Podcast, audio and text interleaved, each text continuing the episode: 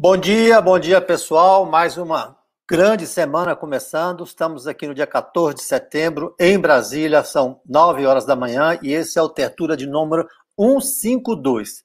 Estou, coletivamente, estamos hoje substituindo o Fábio, que fez uma correção lá no septo nasal e voltará amanhã. Obviamente que não temos o brilho e a grandeza dele, mas vamos tentar aqui, eu, a Cíntia, a Gina, a Mali, viu, Mali? Você tem que aparecer aí também, que hoje vai estrear. É, acho que o Blay hoje não participa, o Tebni, enfim, vamos aí coletivamente tentar tocar o, o, programa. A Bárbara também vai entrar daqui a pouco. A Bárbara é sempre Bárbara, né? É, então vamos chamar quem está aí na roda já. Gina, Cíntia. Oi, bom dia. É, a Gina vai demorar dois minutinhos para chegar, mas eu vou aproveitar e já vou dando a minha lei aqui porque hoje, de novo, conseguimos bater em 600 likes lá no Despertador. E eu quero saber se o povo aqui do Tertúlio é bom de like para conseguir bater a marca do pessoal do, do, do Despertador lá. Então é o seguinte: eu não sei se o pessoal aqui é fã de ciclismo, é, é, um esporte bacana. Está tendo Tour de France lá na França, já está na 15 etapa.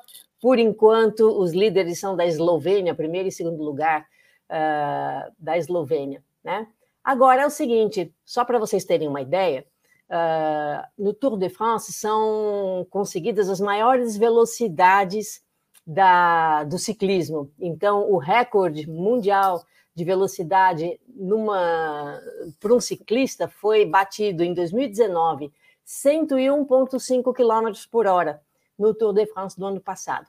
Uh, um ciclista normal anda aí a mais ou menos 15 km por hora. Então, vamos à nossa lei de hoje. Precisava essas, esses números para vocês entenderem a lei de hoje. No estado de Connecticut, a polícia pode te perseguir se você correr com a sua bicicleta a mais de 104 km por hora. Veja, o recorde mundial do ciclista mais rápido do planeta é 101 km por hora. A lei lá em Connecticut diz que você não pode andar de bicicleta a mais de 104 km por hora. Então, eu não. É, é, olha, eu juro que eu não entendo isso, viu? Como é que alguém chegou a esse ponto de escrever uma lei tão estúpida, e não é uma lei nova, portanto, o recorde nem era 101 no momento em que essa lei foi escrita. E, enfim, nem os carros podem andar a 104 km por hora em Connecticut, né? Velocidade, normalmente a velocidade máxima dos lugares é 55 milhas. Uh, ó, só para uh, 104 km por hora são 65 milhas. 65 milhas é muito raro você poder andar só em estrada aberta fora dos, das cidades e dos centros. Como é que eles põem isso para uma bicicleta? Não tenho a menor ideia. Mas é isso aí. Ah. Tá bom? Agora, e esse, e esse número cabalístico aí, 104, hein? É porque eu fiz, a, eu fiz, a conversão, é 65 milhas por hora, porque aqui é tudo ah, em milha, ah, né? Ah, tá, tá, tá. tá. Então eu fiz a, a conversão. Um, na, não é na milha tem um número redondo, então. Isso né? aí. Então, você, pô, 103, 102, podia ser qualquer cento, né? É verdade. Não, mas é por causa das milhas, você faz a conversão, dá 104,6, na verdade. E então é isso. Agora, quem gosta de, de ciclismo, né, pode acompanhar aí o Tour de France, que é super bacana. Eles já fizeram a, a, a parte de baixo, eles saíram de Nice esse ano, é, foram subindo ali, estão agora perto de Lyon, terminaram a etapa de Lyon ontem. Hoje é dia de descanso no Tour de France, então hoje não tem competição recomeça amanhã e assim vai, vão subindo, subindo até chegar uh, em Paris, que a gente nunca sabe onde o Tour de France começa, mas sempre sabe onde termina. Todas as competições, todos os anos terminam na Champs-Élysées, lá em Paris. Eu, eu vejo bastante porque as, as paisagens são deslumbrantes, são maravilhosas. É, a, eu até não, a, tenho, até não tenho muita. É muito confuso aquele negócio de pelotão, pelotão segue pelotão, pelotão desloca de pelotão. Assim, é às difícil. vezes você não sabe nem quem está ganhando. Você, a cada trecho, Exato. alguém ganha, né? Aí você tem soma, umas, provavelmente. Tem umas dicas, né? Assim, existem quatro camisas com cores Amarelo, diferentes. É, tem a amarela, a branca de bolinha vermelha, a camisa verde, uh, e uma que eu esqueci a cor agora, que, que conta para você uh, quem é o mais rápido até ali, quem está em primeiro lugar, o que conseguiu o melhor tempo subindo as montanhas. É interessante, é, é quem, quem entende mesmo uh, de Tour de France, uh, de ciclismo, gosta, né? É uma, é, é uma... E você, você, Cíntia, não sei se você teve é, a curiosidade de saber o preço absurdo dessas bicicletas. Quanto custa uma bicicleta daquela? Coisa de coisa de 100 mil reais. É, Tem bicicleta de 70, 80, 90. Então, é assim, eu fico impressionado, porque é o, sei, é o equivalente a um carro é, médio no Brasil, sei lá. Então é, é, é caríssimo, né? Eu acho é porque... que é um esporte caro. É, é por causa da tecnologia, o, o, o, material que é usado nessas bicicletas, super leves, né? É, isso, ó, a Gina está dizendo que ela chegou. Vamos colocar a Gina então, aqui? Então seja muito bem-vinda, doutora Gina. Ah, ah eu estava só ouvindo, viu? Ah, amei também, amo, amo também o Tour de France. Ah, tem é lindo, Itália, tem a Volta da Espanha e tem o Tour de France. E o Tour de France, é, gente, aquelas paisagens é demais né? Maravilhosas mesmo, né? Você, você fica ali vidrado mais na, eu, mais nas paisagens que. Ah, sem dúvida, sem dúvida. Que não deve ser fácil, aquelas subidas todas, né? Do, do... Eu fico com preguiça só de olhar aquele povo, né? É muito difícil aquilo. Imagina subir uma montanha dos Alpes de bicicleta. Pelo Deus, Deus. me livre. É, é. é. Aqui Brasília, Brasília é muito plana, né? Cerrado, né? E eu ando de bicicleta com frequência. Quando tem um, um aclivezinho maior, já. eu já não consigo, já desmonto, já vou empurrando. e olha que quase não tem, né? Porque é tudo reto, reto, reto. Mas essa época aqui é muito seco, então é, andar essa época aqui não é, não é fácil porque a umidade é muito baixa e é perigoso desidratar, enfim, é, é muito, muito, muito, a umidade é muito baixa e, e a temperatura muito elevada, 30 graus para 15 de umidade, às vezes 12, enfim, é desértico, né? Uau! E você mora uh, no centro de Brasília ou nos arredores? É. Não, aqui é o seguinte: é, todo mundo conhece. Você tem uma, uma, uma estrutura de um, de um avião com duas asas e a parte central do meio, que é onde está todo o poder administrativo político está ali do meio. Você tem duas asas, chamam as suas a norte. E eu moro no extremo de umas que, que se chama Lago Norte. É um bairro de casas residencial. Nitidamente residencial, com pouquíssimo comércio. Tem comércio assim só o, o essencial, né? Que é mercado, padaria, assim, um, um dessas pequenas vendas e tal, mas é, é nitidamente, tipicamente residencial, é, que dá do Congresso Nacional, do Palácio, dá 7 quilômetros daqui de casa, mas é muito fácil você andar aqui, porque o tempo que eu levo para deslocar daqui para lá, porque você quase não tem engarrafamento, você tem vias é, muito amplas, é, sete, seis minutos é o que eu demoro para chegar no centro do, no centro do coração de Brasília. Então, para mim, é, é, muito, é muito bom. E não é não, viu, Valdo? Não é rico, não, tá? É um bairro de classe média. Quem me dera, ser, quem me dera, viu, Valdo, ser rico e milionário. Valdo não perdoa, né, gente? Olha aí, Leonardo, pelo amor de Deus, aí, olha, isso aí é bullying, hein? Eu vou processar todo mundo. Mas que sacanagem, né? Ô, oh, gente. Pois é, você oh, né? A gente, a gente, aqui no voluntarismo e, é. e, e, tem a fama de magnata, olha só, que coisa absurda. magnata, né? Bom, gente, aqui na Itália, a grande notícia do dia é que voltou a as aulas. 5 milhões e 600 mil estudantes voltaram. Eles estavam desde março, né, quando foi detectado pelo governo, dia 10 de março, né, que o governo fechou tudo um, por causa do, do, do, coronavírus.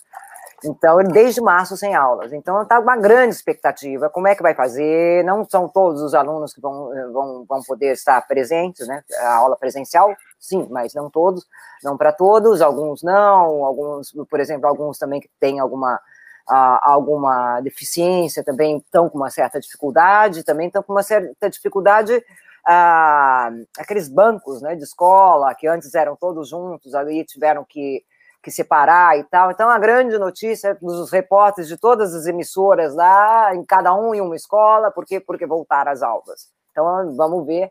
E tomara que realmente sejam cumpridas as, as, as medidas de segurança de saúde, né?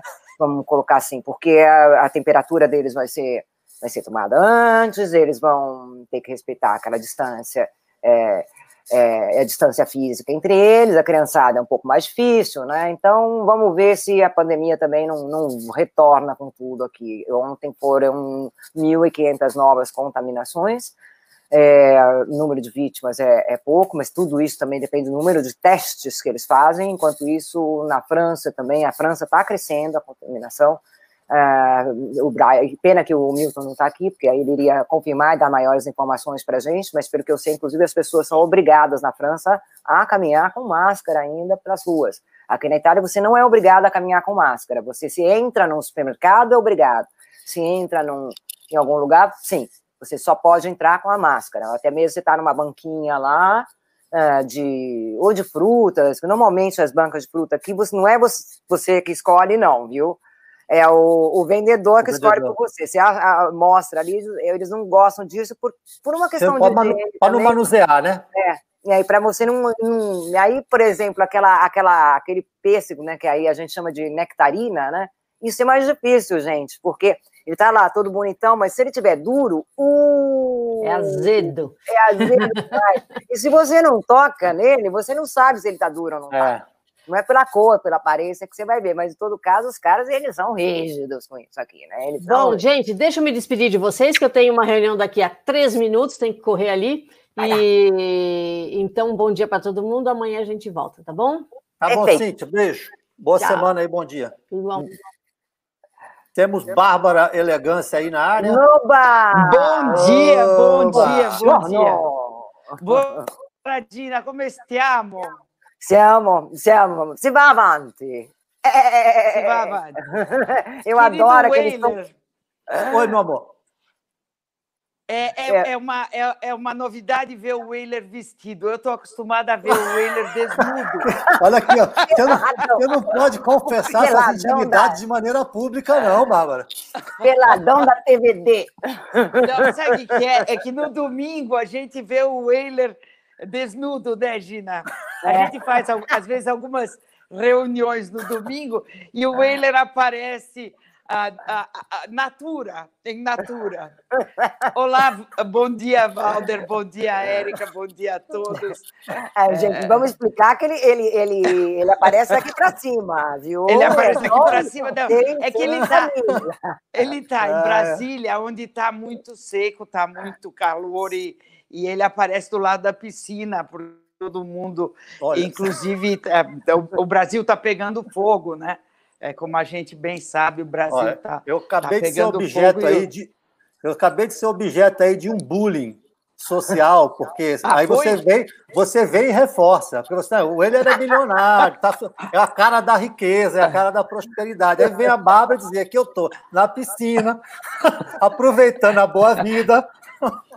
É. Assim você e, me e no, expondo no... intimidades. Mas, e ainda por cima nu. Se o rei, se o rei está nu, porque eu não? exatamente, exatamente. É. Não, mas olha, faz gosto. A gente, eu não vejo um homem nu faz uns, olha, contando assim, uns 28 anos que eu não vejo um homem nu.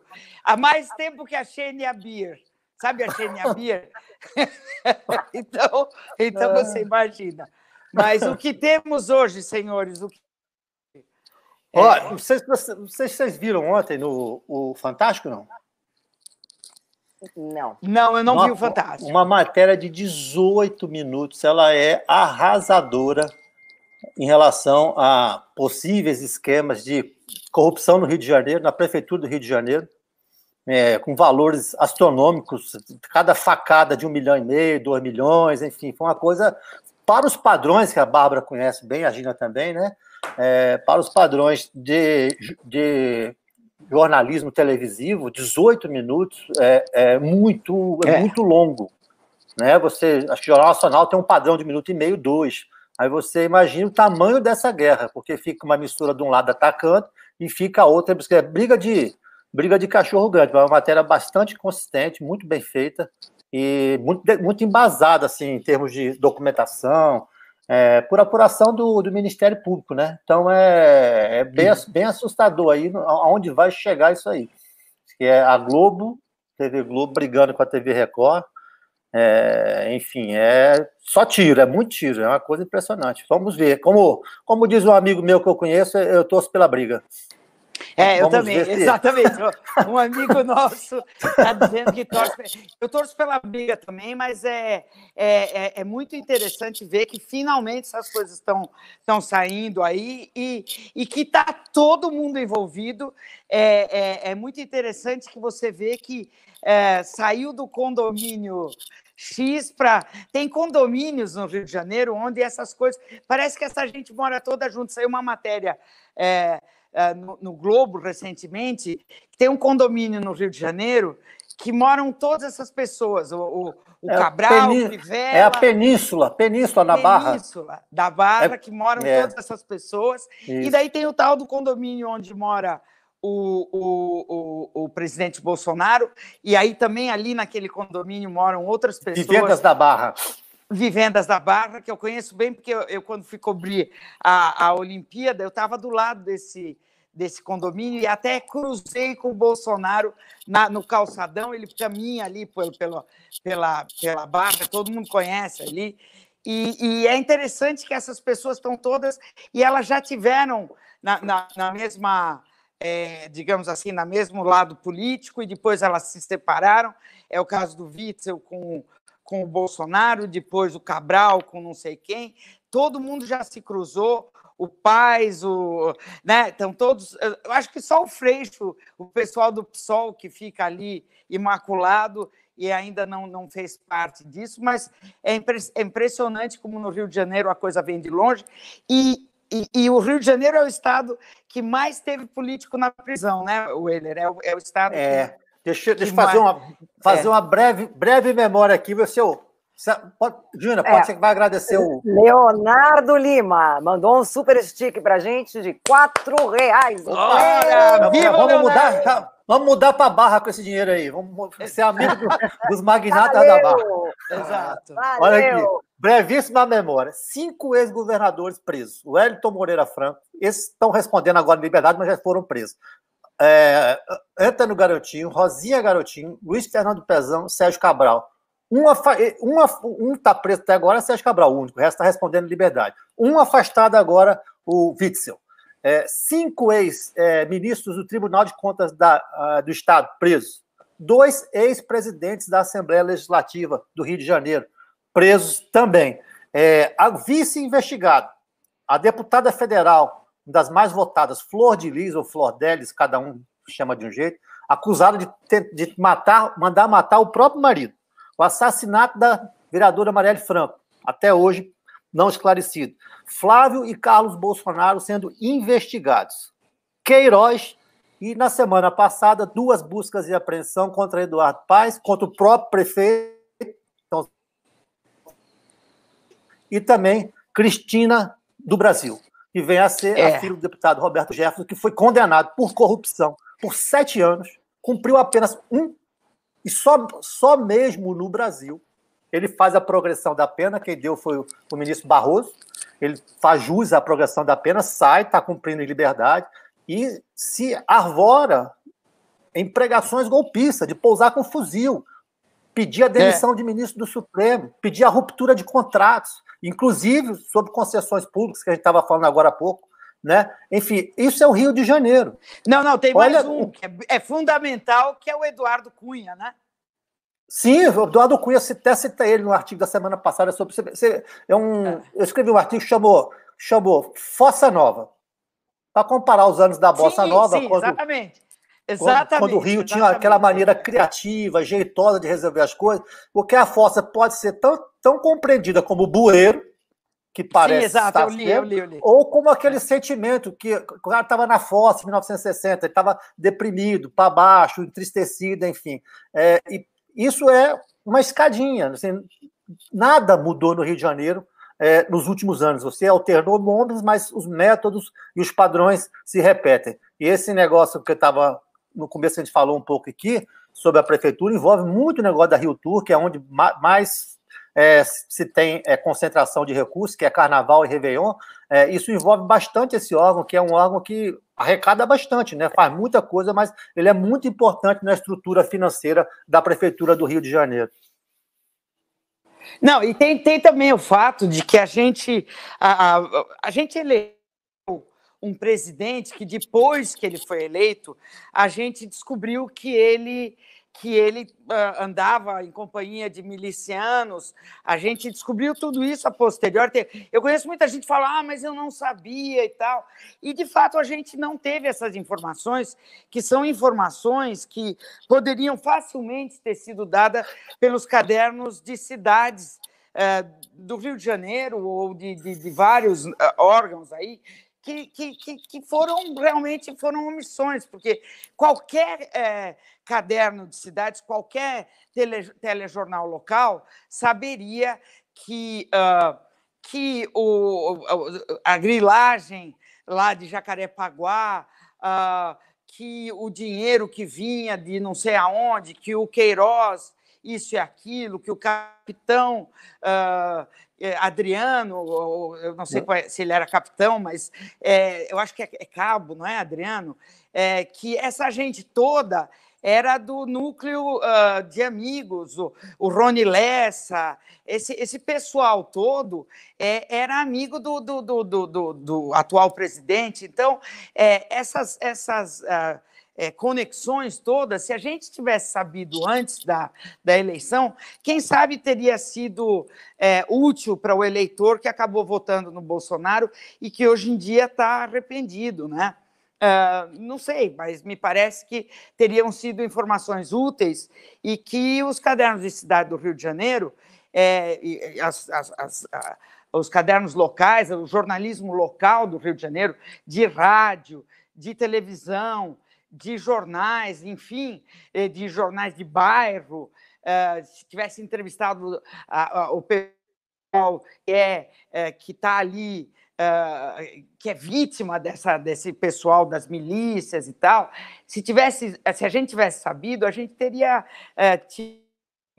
estaria munido de mais informações para poder saber quem são essas pessoas que é, a gente estava tá. convivendo há, há 29 anos com eles mas né, agora são 29 anos que a gente convive com o Bolsonaro, eh, com a vida pública né, do, do, do, Jair Bolsonaro, e a gente não sabia direito quem ele era, porque como ele não fez nada na vida nunca, né, ele ficava ali só na moita, nunca passaram uma lei, o projeto de lei que ele tenha feito, que tenha sido útil, é, então a gente não sabia muita coisa sobre o Bolsonaro, e daí, de repente, é, a gente se encontra com ele presidente. Sim, pois não.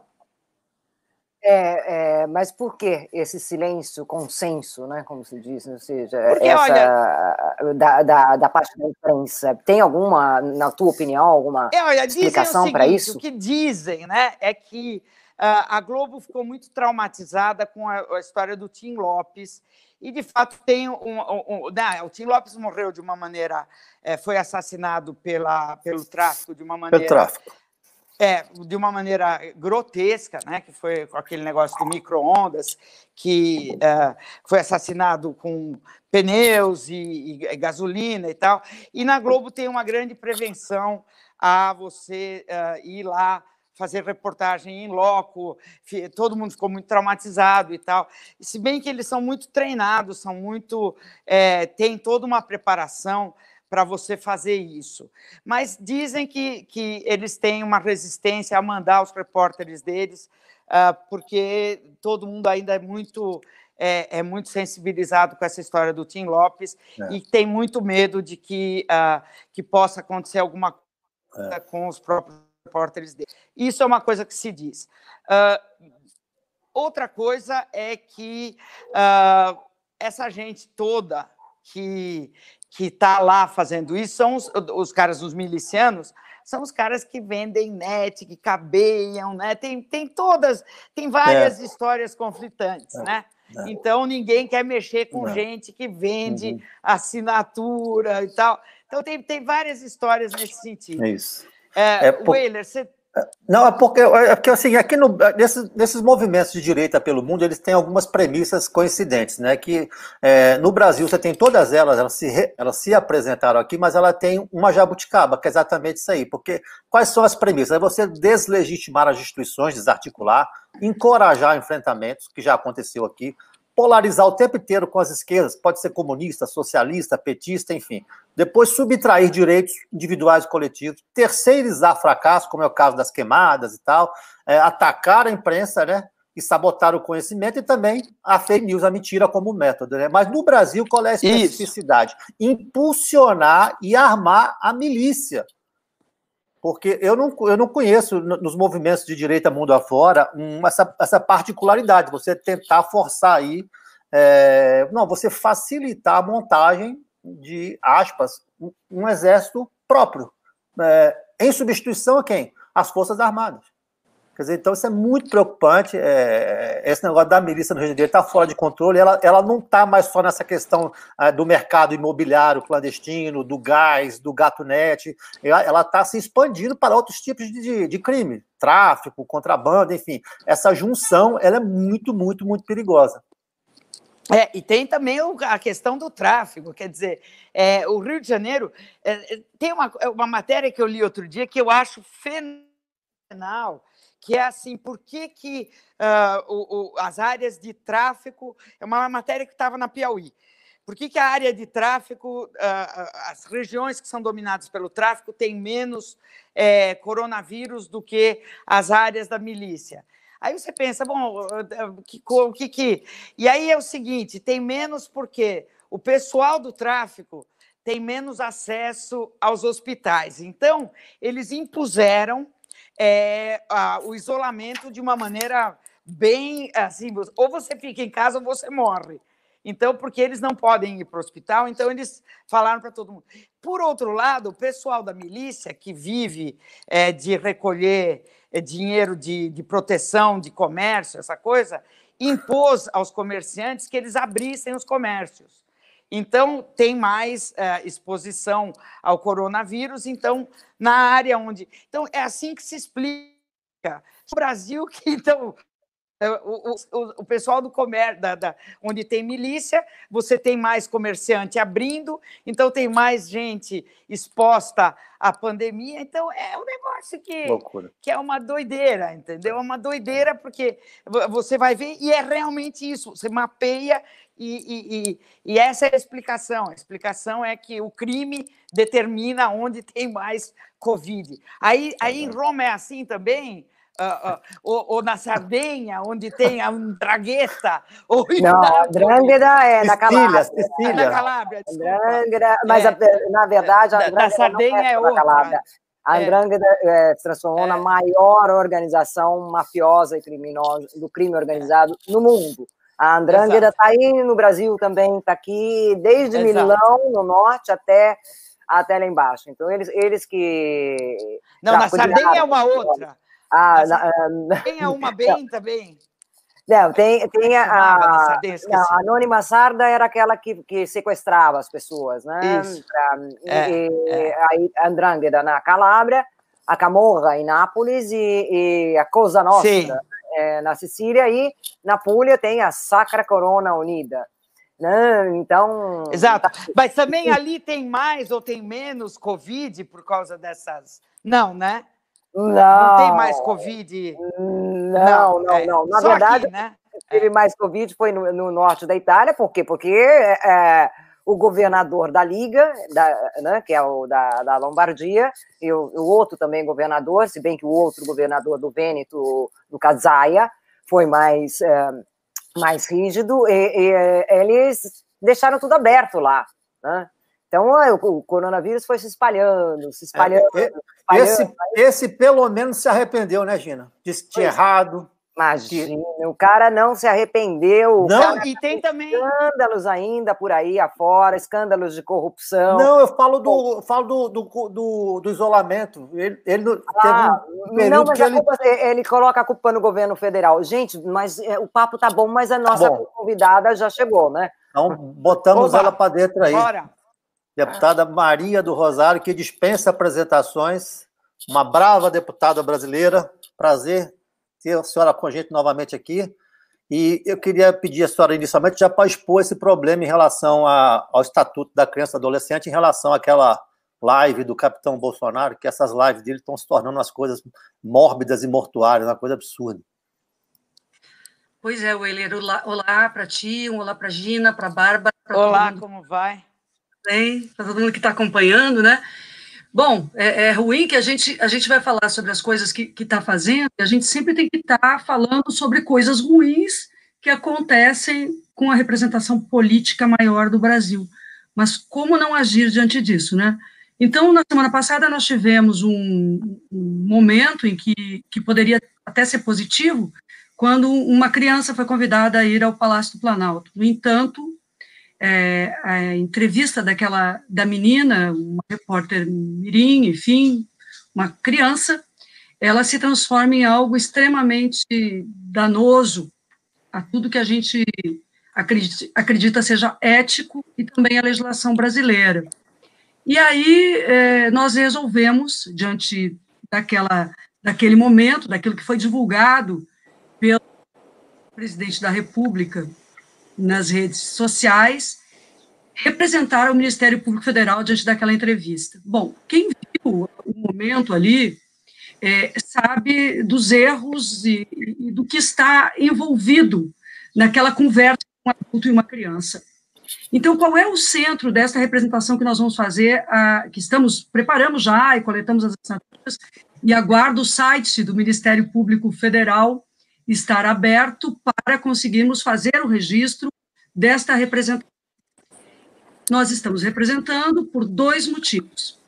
Por ferir a legislação, a Constituição Federal, o Estatuto da Criança e do Adolescente, a própria CLT, e as normas internacionais que o Brasil é signatário, em dois aspectos. Um relacionado ao trabalho infantil, e o segundo, e mais grave, porque é, sem dúvida gravíssimo, uma conversa inapropriada de conteúdo é, dúbio que alude possibilidades de sexualidade com uma criança, entre um adulto e uma criança o que não pode acontecer. O Estatuto da Criança e do Adolescente e a Constituição Federal determinam claramente que é responsabilidade de todos os adultos protegerem as crianças de toda violência, negligência e também de conteúdo vexatório. Além das questões relacionadas ao, aos temas mais graves da sexualidade, a banalização dessa cultura que aborda a sexualidade com eh, agressivamente, ou com mulheres, ou, e agora, com crianças, de modo jocoso, de modo desrespeitoso, de modo inadequado. Além disso, há um elemento aqui, que é a dimensão vexatória, que a lei proíbe. Ninguém pode colocar uma criança em condição vexatória. É verdade que, que, que na entrevista, naquele momento ali, a menina, sem dúvida alguma, se sai de forma espirituosa, muito bem, até porque talvez ela não tenha compreendido aquele contexto. É assim que, a, que, a, que as coisas acontecem de uma forma tão errada com as crianças.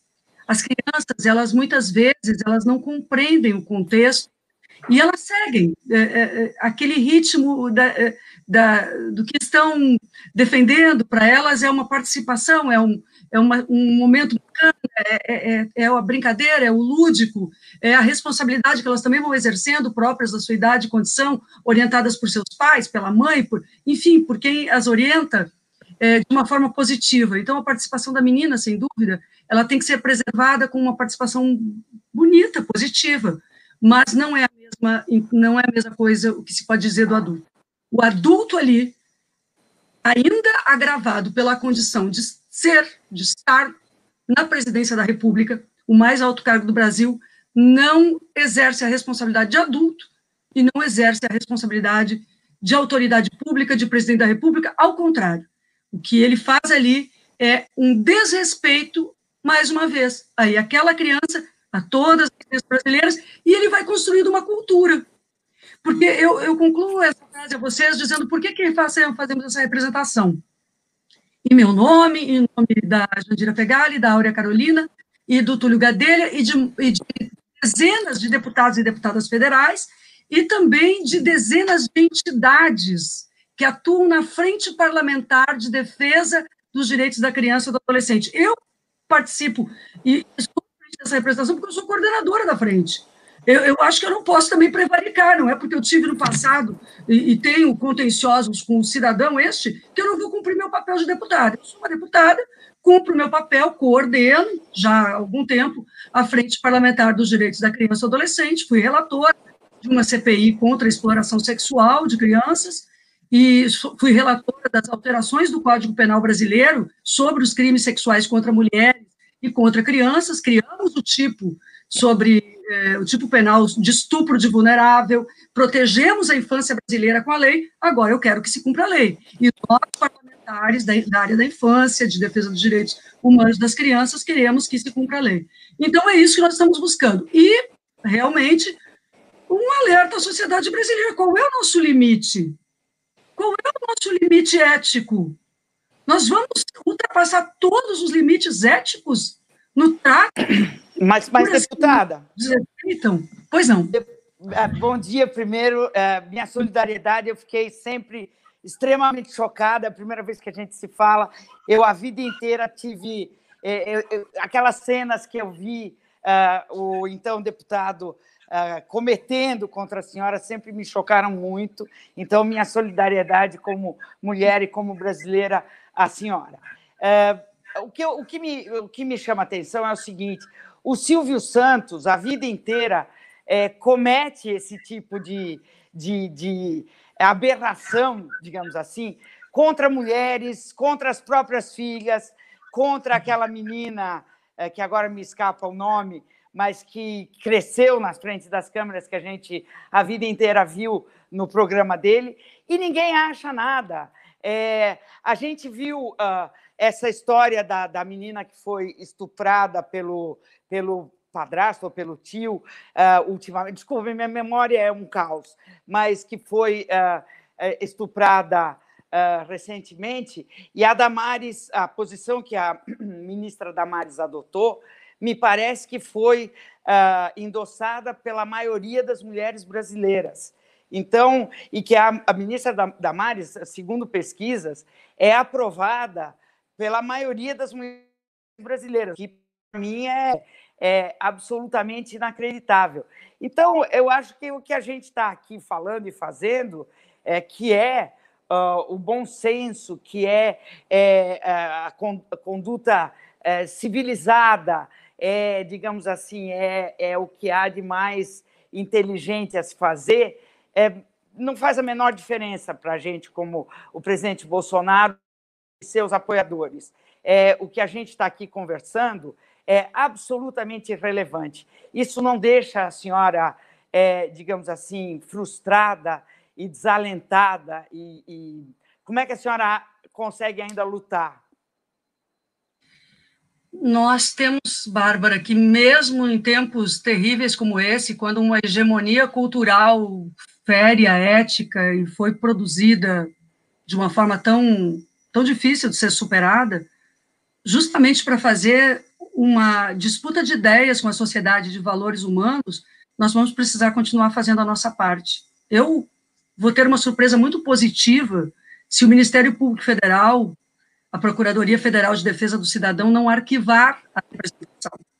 No caso da ministra Damares, nós também, como Frente Parlamentar em Defesa dos Direitos da Criança, representamos contra ela.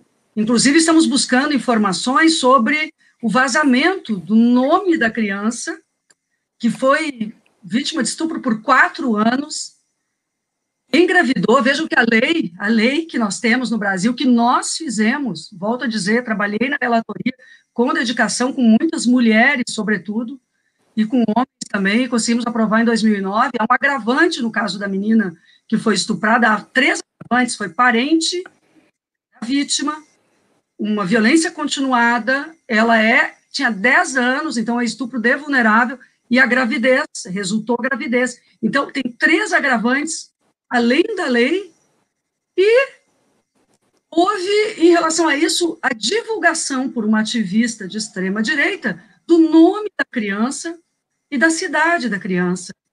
O que significa que a criança hoje está num programa de proteção distante da sua cidade, não pode voltar à sua cidade, porque é perseguida por fundamentalistas. Já não basta ter sido abusada, perseguida, maltratada por quatro anos por um estuprador, agora ela é perseguida por conta da interrupção da gravidez que essa criança sequer entende totalmente, porque a, a dimensão psicológica e a dimensão física de uma criança de 10 anos não é para a gravidez, não é para o parto, não é para ser mãe.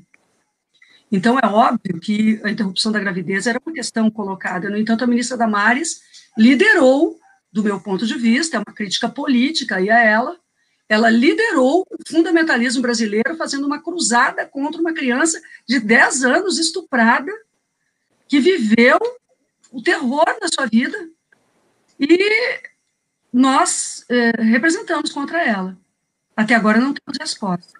Vamos fazer, estamos preparando e, e está pronta a representação contra Jair Bolsonaro, porque a matriz de pensamento dessas duas figuras parece ser a mesma. A banalização da sexualidade, do trato da sexualidade com crianças, de um modo jocoso, respeita a todos nós. Agora, Bárbara, eu, eu me frustro, sim, muitas vezes, mas eu não posso parar. Como tu, como jornalista, ou outras mulheres, as feministas, as lutadoras, os jornalistas, como é que nós vamos parar? Porque não temos uma dimensão ética que nos move.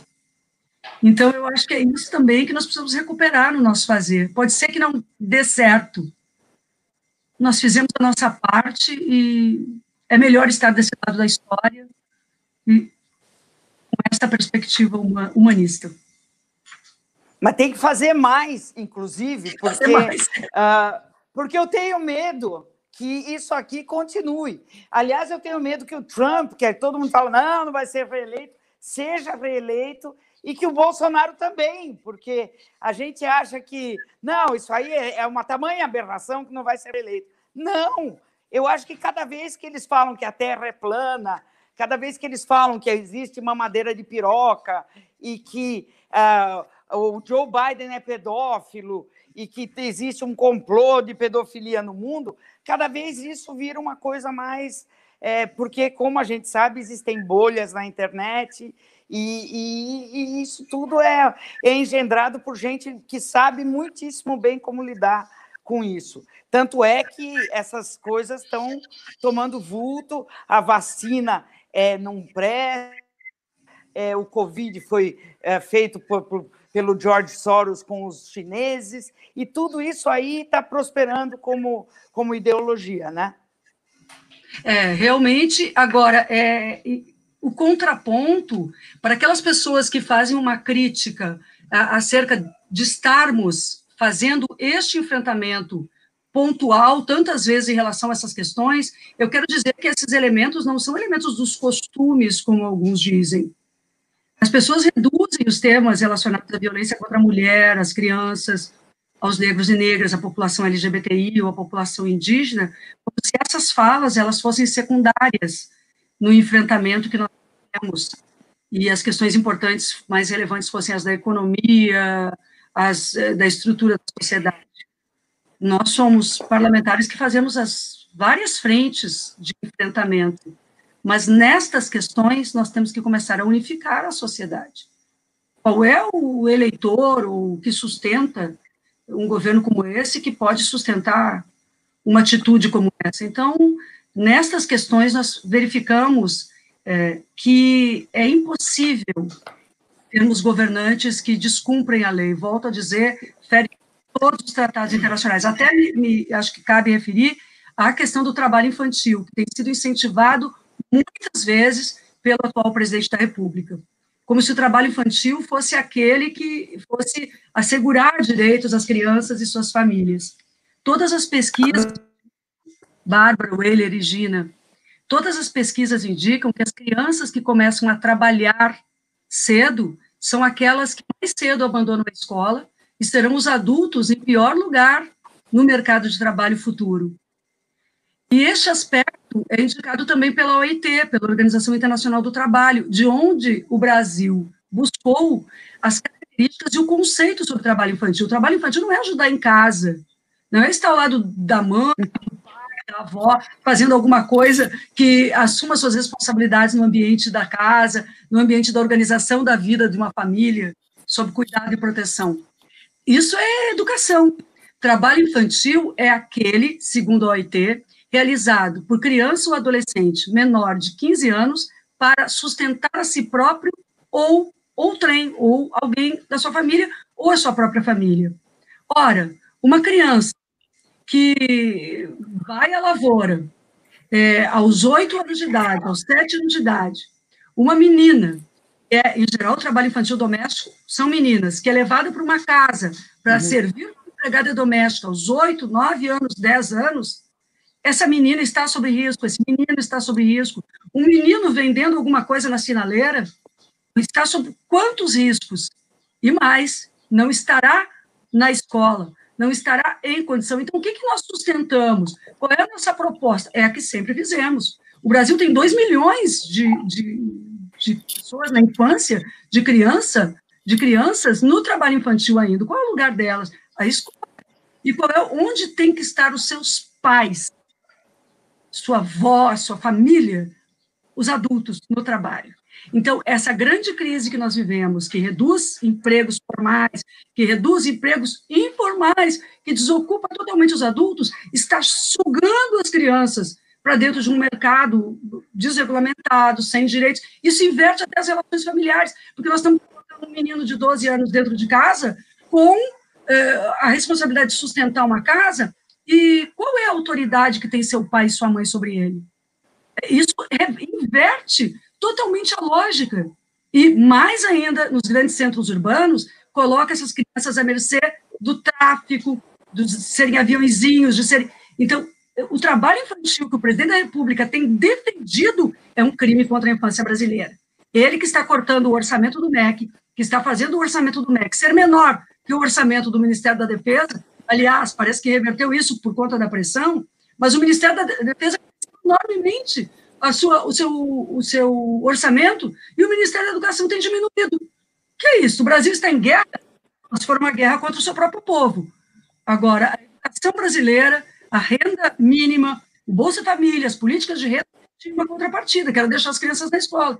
Não há mais, muitos perderam, tem esse período do, da pandemia, que nós temos que sustentar que permaneça esta renda, sustentamos, mas é, é algo uh, instável, porque as políticas públicas no Brasil estão destruídas. Aí ele começa a defender o trabalho infantil.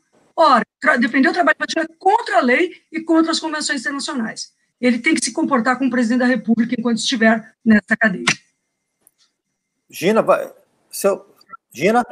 É, oi, é, né, eu estou simplesmente chocada, deputada. Chocada porque, sabe, eu pensei que fosse proibido o trabalho infantil.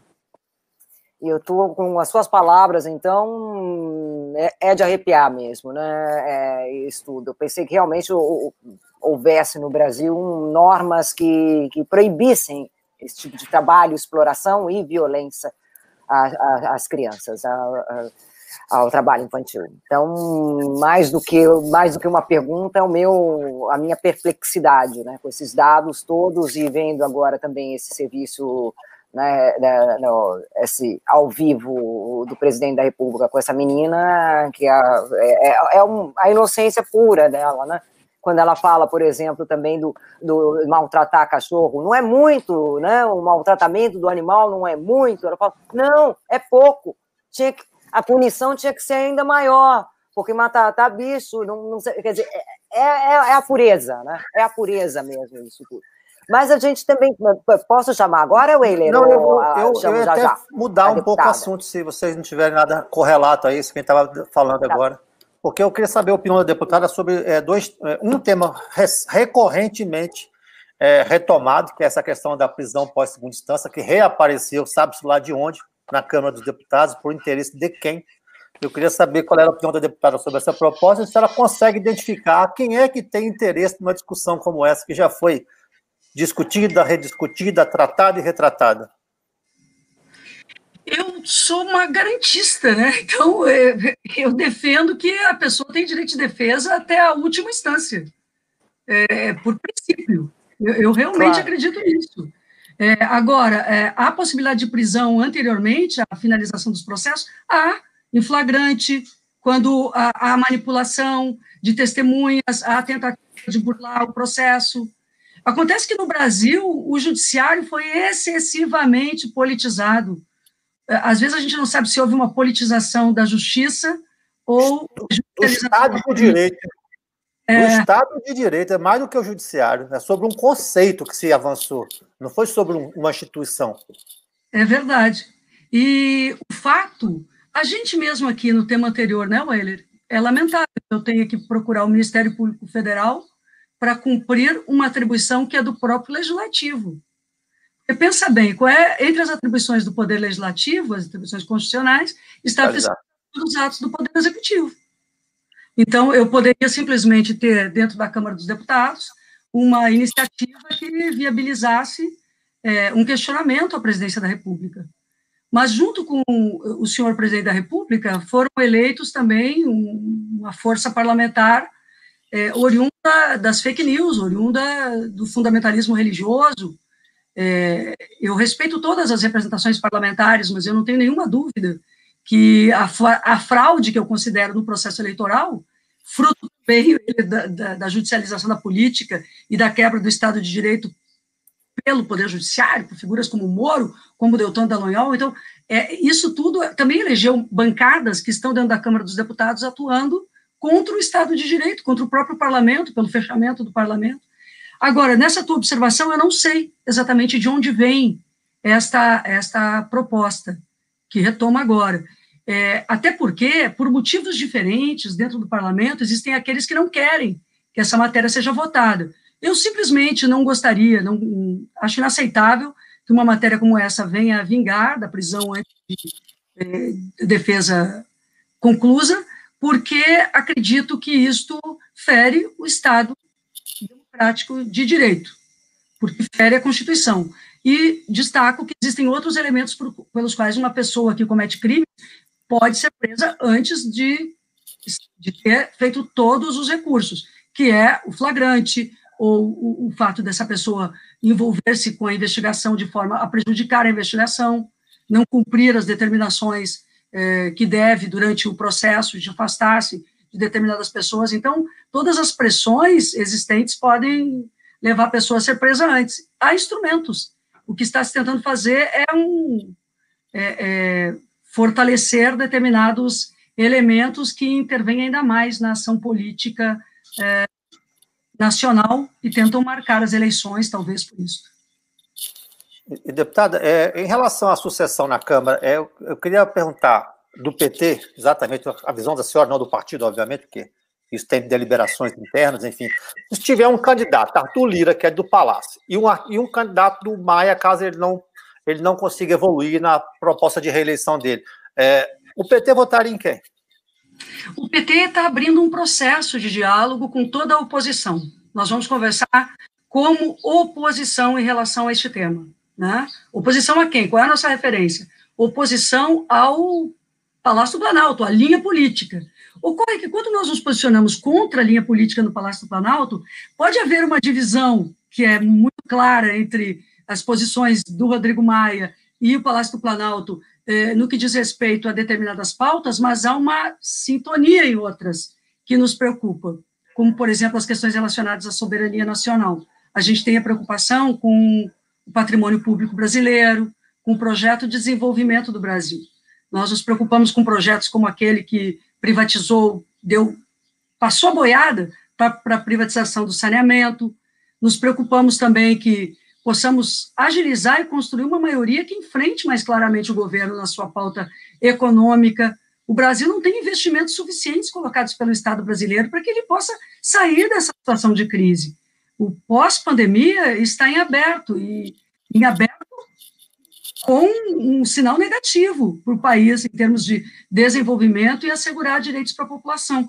Nós não vamos conseguir gerar empregos para essa massa de população com a ausência do Estado é, como um, um ativo polo para o desenvolvimento do Brasil.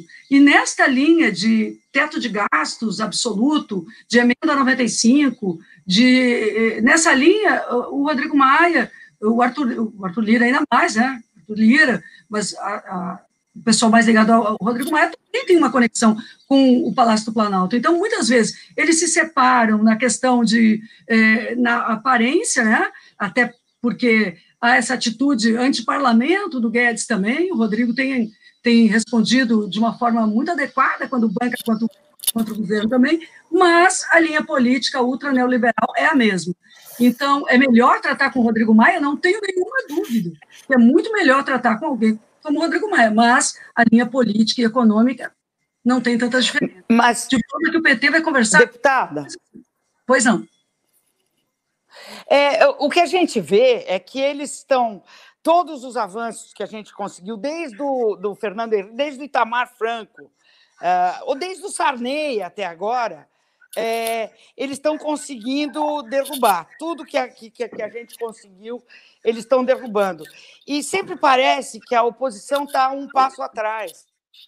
Tá um, vocês não estão vendo o que, que eles estão fazendo. E agora vem esse bombardeio, é, essa da segunda instância aí, voltou, parece que vem coisas simultâneas.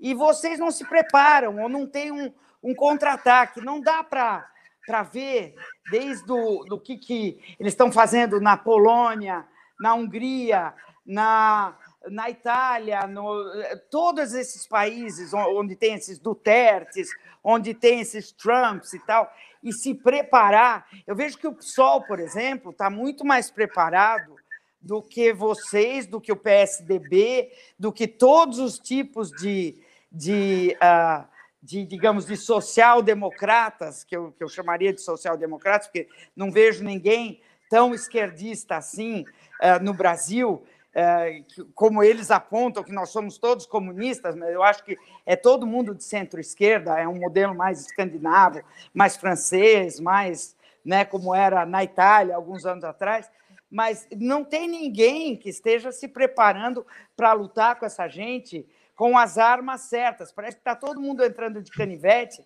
numa luta que todo mundo, que o lado de lá está usando é, bomba nuclear, míssil Tomahawk.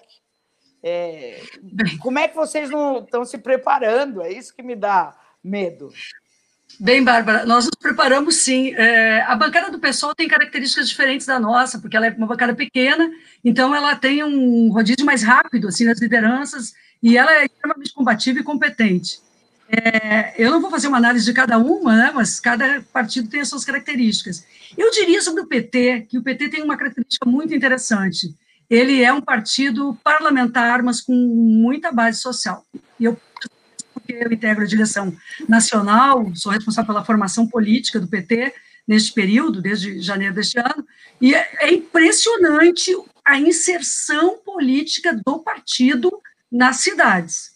Então, nós estamos agora com muita nitidez, é, e tudo o que acontece no ambiente do Congresso Nacional, graças a essa, é, essa rede de relações que o Partido dos Trabalhadores também mantém, aí maior que dos demais partidos da oposição, por óbvio, é um partido forte, muito robusto no cenário nacional, com linha ideológica, com linha de pensamento, com formulação política, com a Abramo, com formação. Então, esse conjunto de elementos do Partido dos Trabalhadores acaba sendo um, um, disseminar de posição política na base. O que está faltando no Brasil, então, para uma reação, Bárbara? Nós não temos povo na rua. A pandemia também nos pegou em cheio. Agora, o povo estaria nas ruas se não fosse a pandemia? Eu creio que estaria.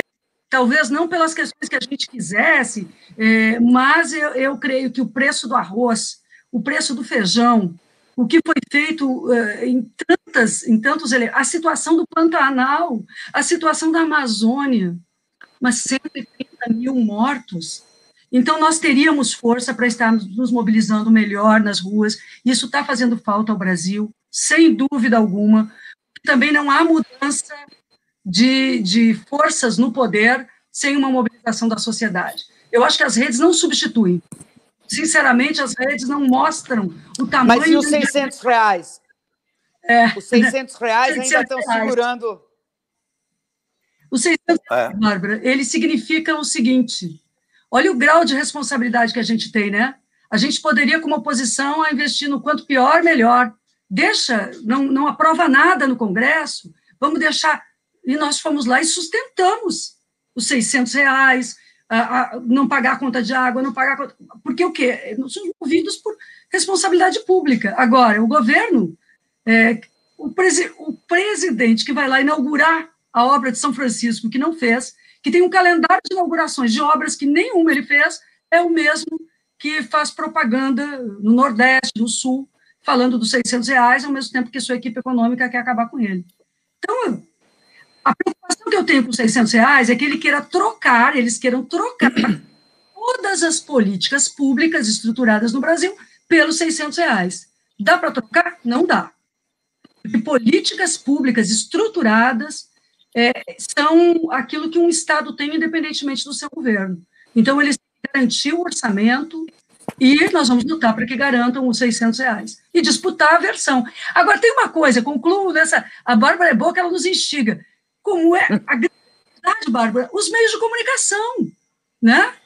Os meios de comunicação continuam achando que o Bolsonaro pode ser domesticável, né? No sentido Não. assim de eu nem desculpem essa palavra, talvez ela seja meio dura, não, não devo usá-la, mas ele que ele pode ser que ele pode aderir a, a solenidade, as solenidades do poder, ele não poderá. Ele não poderá porque ele, ele não é contra a política, ele é da pior política. Então, acho que os meios ele de comunicação... Ele é contra a democracia, né? Ele é contra a democracia. Aí não tem acordo. Por que é contra ô, ô, Bárbara, deputada, é, a gente vai botar o João Pedro aí, que é um, uma pessoa que nos acompanha e artista, talentoso, faz belíssimos desenhos, é seu fã. Quer só fazer uma homenagem a você, para a gente poder encerrar aí e seguir com o nosso próximo entrevistado. João, fala com ela aí, João. Oi, Maria Dozar, oi. Estou gostando Ai, de ver aí. Tudo bem, querido? Tudo, tudo bem, estou bem, graças a Deus. Ô, João, você disse, você diz a deputada, você é de esquerda ou é de direita? Eu acho que isso aí agora, acho que agora eu vou parar na minha vida de ser de direita, que eu vejo tanta gente me dizendo que eu ser de melhor assim, que tem muito amor, que eu sei que meu trabalho e meu, minha luta é trazer amor pro mundo. Oh, isso amor. aí. Você é do amor. Isso mesmo, João. Cadê o, isso mesmo. Cadê o desenho? Eu, eu ganhei um desenho, eu ganhei um desenho. desenho? Eu fiz pra ela uma vez, ela viu lá no meu Instagram e ela gostou. Ah, e a boa gente. Ai, o desenho. Olha aí. Ah, que lindo! Olha eu aí. Eu amei, eu amei. Ó, meu óculos azul. É, muito lindo, muito, muito, bom, lindo. Muito bom. Olha aí, ó. Dois! Olha aí. Muito Desenha bom, pra chuchu esse menino. É verdade, é verdade. É verdade, gente. Que amor. É. Que, que Romero Brito, coisa nenhuma. Que Romero Brito, não tem Romero Brito, coisa nenhuma. é, é verdade. Pedro, não é? é verdade. É. É, eu fico é muito feliz assim, quando eu converso com essa gente. Vocês agora estão sendo meus verdadeiros amigos mesmo. Eu acho que eu vou parar na minha vida com essas besteiras que eu tenho algumas vezes quando eu fui me contaminando com algumas coisas. Que eu, agora vocês daí do PT são os meus verdadeiros amigos, vocês. Que vocês estão me ajudando mais a eu conhecer muita gente. E cadê o Fábio, gente? Cadê o Fábio que não tá aí hoje? O Fábio, nós demitimos ele, que ele tá muito, ele tá muito rebelde. É, tá... o, Fábio tá muito rebelde, entendeu? Foi Fábio... demitido, ó. Aqui não tem rebeldia, não. Aqui tem que obedecer, é. mesmo que a gente diz, tá? O Fábio é. foi se juntar às não. Ó. O Fábio foi se juntar às então, É. Deputada, agradecer o tempo da senhora aí. Muito obrigado pela entrevista, Obrigada. pelas explicações e volte sempre que precisar. Grande e, beijo, João. Minha solidariedade. Eu, eu peço desculpas que vocês me convidam, eu falo muito, eu fiquei falando muito. Mas sem jeito. Aqui é para isso mesmo. É eu acho você... que eu sou rebelde, que nem você não, não faz. É a, gente, também. É a gente se acostumou com um padrão televisão convencional, que tudo é 30 segundos. Aqui é para aprofundar mesmo, é para falar é. mesmo. É para ter é, dúvidas. É. Obrigada, gente. Tá? semana, deputado. Um abraço. Obrigada, deputada. Um beijo. Tchau, Tchau. Obrigada por convidarem o João. Um beijo, beijo. Te adoro, João. Beijo, beijo. Tchau, João. Um abraço, boa semana. Boa semana. Eu espero quando a TV chegar que eu vou agradecer a todo mundo. Tá bom. E vai se divertir. Nós vamos, nós vamos recontratar o Fábio em sua homenagem, pode deixar. tá. Não, vamos tá ele é um lindão, ele é um cara muito bonzinho. É, ele é o cara mais é. bonzinho que eu já vi na minha vida. É, e é galã. Isso é verdade. É galã de é. João, então um abraço, boa semana. Beijo. Boa semana. Tchau, João. Tchau, João. Andréia, nosso doutor Augusto Penalva está aí já no aguardo e pedimos antecipadamente desculpas pelo ligeiro atraso. Bom dia. Bom Tudo dia, bem? doutor. Bom dia, bom dia, tudo bem? Bom dia. Satisfação falar com o senhor. É, é, é, é, vamos, falar, vamos falar, obviamente, de Covid, né? O senhor está desenvolvendo algumas, algumas estudos aí, ou observações em relação aos desdobramentos, além daquelas vias respiratórias, quer dizer, vai para olfato, vai para é, paladar, enfim, essas coisas estão se confirmando com mais casos? É, sim. É, na verdade, é, a gente já, já esperava que isso fosse acontecer porque o, os coronavírus, eles são neurotrópicos, a gente já conhecia isso de outros. Na verdade, o, o SARS-CoV-2, que é esse vírus da, da pandemia, ele é o sétimo coronavírus que compromete a, a, o homem, né? E os outros coronavírus, eles uh, já comprometiam o sistema nervoso. A gente teve duas epidemias que aconteceram no começo de, de 2002, 2003 na China, em 2012 no Oriente Médio, e que na Arábia Saudita, especificamente, que comprometeram bastante o sistema nervoso central. E os outros coronavírus que causam doenças respiratórias leves também já tinham sido descritos no sistema nervoso central. Então já estava mais ou menos claro de que é, a expectativa de que o comprometimento do sistema nervoso central, seja sendo ele um vírus novo na espécie humana, fosse bastante expressivo. E, na verdade, com o desenrolar da, da doença pulmonar, que é, que é, a doença mais grave, ou seja, a, a, difusão dos casos, o aumento do número dos casos e a complexidade, né, isso fosse acontecer. E é o que a gente está vendo agora, dizer, a diversidade dos casos é muito mais ampla e o comprometimento do sistema nervoso central também. É, do, doutor, a gente um, ainda não se estabeleceu, falar, ah, foi, no, foi em Wuhan e tal. Eu fico muito, uh, eu fiquei muito interessada naquele filme Contágio, que foi feito a partir da pesquisa daquela uh, pesquisadora, infectologista, uh, que agora não me lembro o nome, mas é uma senhora que fez a pesquisa para o Contágio, que é um filme que foi feito, sei lá, cinco anos, dez anos atrás, e muito parecido com tudo que aconteceu até agora. A gente sabe que veio de Wuhan, do laboratório, mas a gente não sabe se tem origem no morcego, na planta, na devastação uh, do, do, do, meio ambiente, ou se veio uh, da, da promiscuidade de tanta gente se cruzando no mundo. É importante saber a origem desse, desse vírus, ou é, já tem tantos coronavírus que é mais um e a gente já sabe de onde veio, para não vir o próximo. Como é que vai ser o próximo? Essa origem e a linhagem é importante? Ou a minha pergunta é de uma estupidez nunca vista? Não, a sua pergunta tem tudo a ver, e é, é, é fundamental a gente saber a origem dos vírus, né? É, aliás, a gente é muito importante a gente saber, porque inclusive a gente pode se antecipar. E é evidente que isso tem tudo a ver, porque na verdade os vírus, os vírus estão por aí, os vírus estão na floresta, os vírus estão nas outras espécies. É, é, os vírus eles, eles transmutam de espécie a todo tempo, e quanto mais você avança, quanto mais você é, desestrutura os ecossistemas, mais os vírus vão se estabelecer e procurar as, as suas soluções. Né?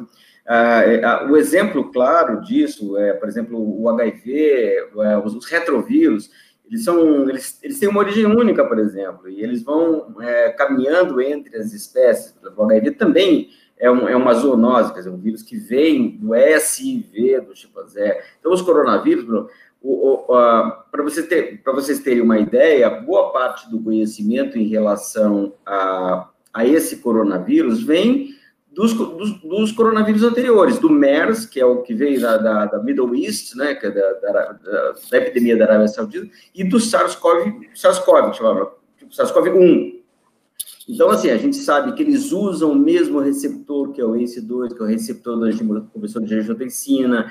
Então, assim, o sequenciamento comparando a homologia genômica de um com o outro, a gente sabe mais ou menos, tem uma ideia de como biologicamente ele vai se comportar no organismo. Então, por exemplo, neurologicamente, o SARS-CoV já tinha sido descrito no organismo humano, é, tinha sido descrito no sistema nervoso. Por isso, o, o tipo de receptor que ele usa, que é um receptor que existe no neurônio, quando o SARS-CoV-2 vem e ele usa o mesmo receptor que o SARS-CoV usava, a gente uhum. imagina que ele para o mesmo tecido, né? Ou seja, então é fundamental que a gente saiba a origem, a homologia genômica de um vírus do outro, para a gente, a gente se antecipar do ponto de vista do comportamento biológico que esse vírus vai ter. Né? E, e, também isso, ou seja, é, a expectativa de que isso vá acontecer de novo quando acontece, esse vírus é um vírus que veio de fato do, do morcego, né? Ele provavelmente usou um outro, um, um, um hospedeiro intermediário é, para chegar até o homem, como os outros também usaram. E provavelmente, quer dizer, isso não para por aí, ou seja, é, é, na verdade, a diferença do SARS-CoV-2 para o SARS-CoV para o MERS é que ele é muito mais infectivo, mas ele usa o mesmo receptor. Então, ele se disseminou muito mais e ele não pode ser contido como foram contidas as epidemias do, do, início do ano 2000, do início do ano 2012, né? Então, é, na verdade, é fundamental a gente conhecer isso, porque a gente pode tentar se antecipar, tanto do ponto de vista individual, quanto do ponto de vista coletivo. É, é, para completar, desculpa, para completar a minha pergunta, agora é só para completar, desculpa, é, é, é Weiler, você é... manda em mim, Bárbara. Eu sou muito, não, não, sou, muito, desculpa, sou devoto. É porque é, é, é tudo muito complexo. É, que tipo de ingerência em cima disso tem?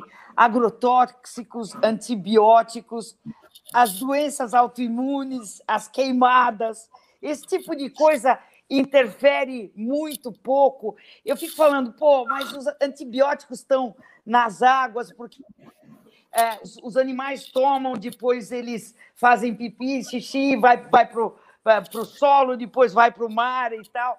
E, e, e, os agrotóxicos também, e ao mesmo tempo a gente está queimando o mundo inteiro.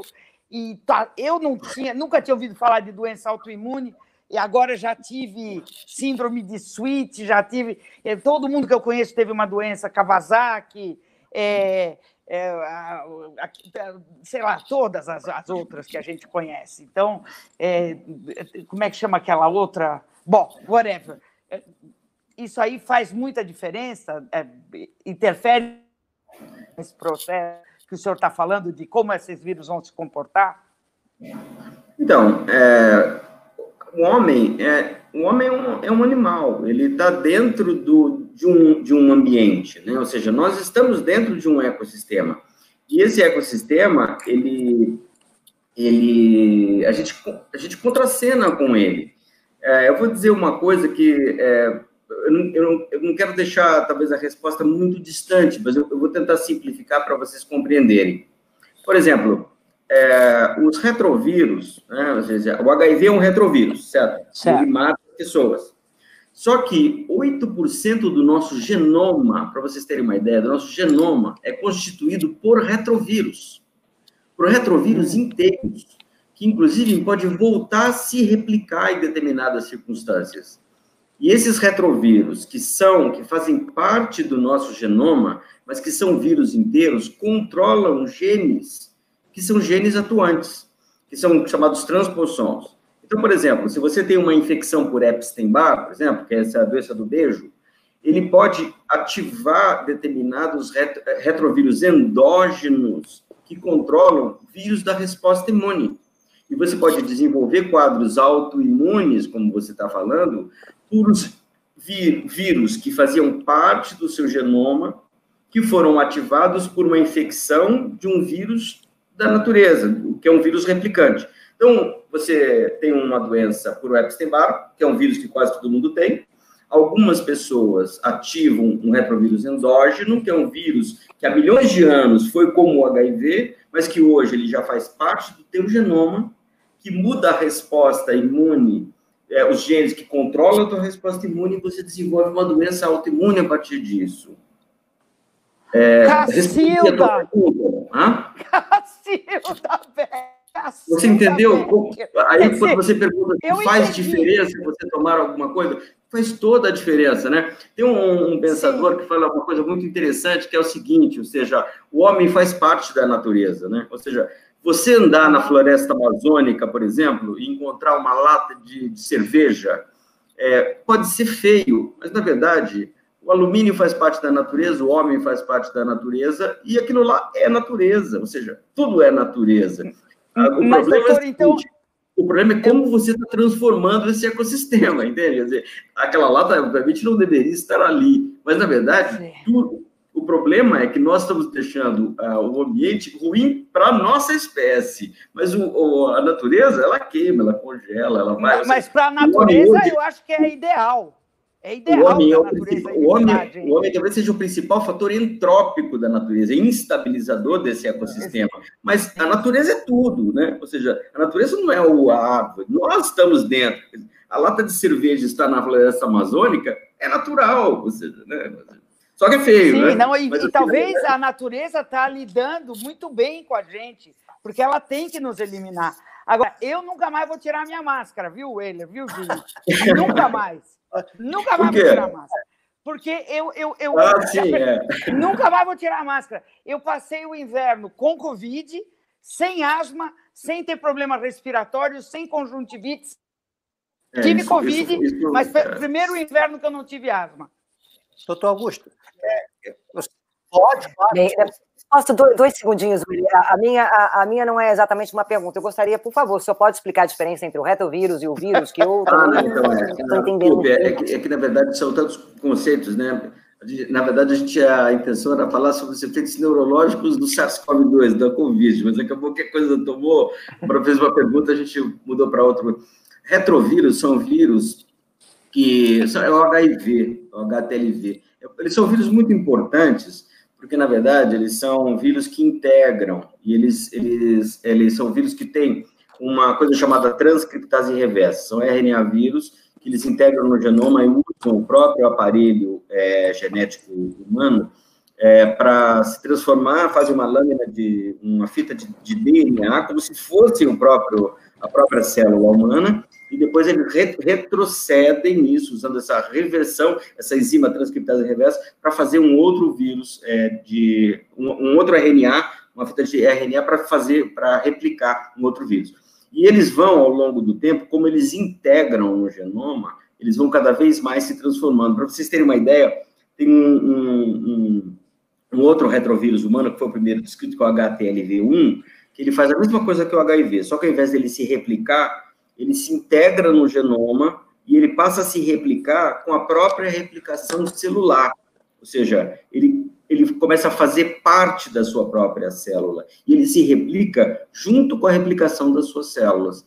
Então, assim, esse é diferente. É muito diferente, por exemplo, do coronavírus, que é um RNA vírus que, em que ele até usa o material. Aliás, isso é uma informação muito interessante do ponto de vista do sistema nervoso central, que é um saiu esse final de semana, e que encontraram no retículo, no retículo endoplasmático é, é, do, do, do, sistema nervoso central do paciente a presença do vírus, ou seja, mostrando que o, vírus, esse vírus também usa o material genético, é, um, o maquinário humano para se replicar. Mas é muito diferente.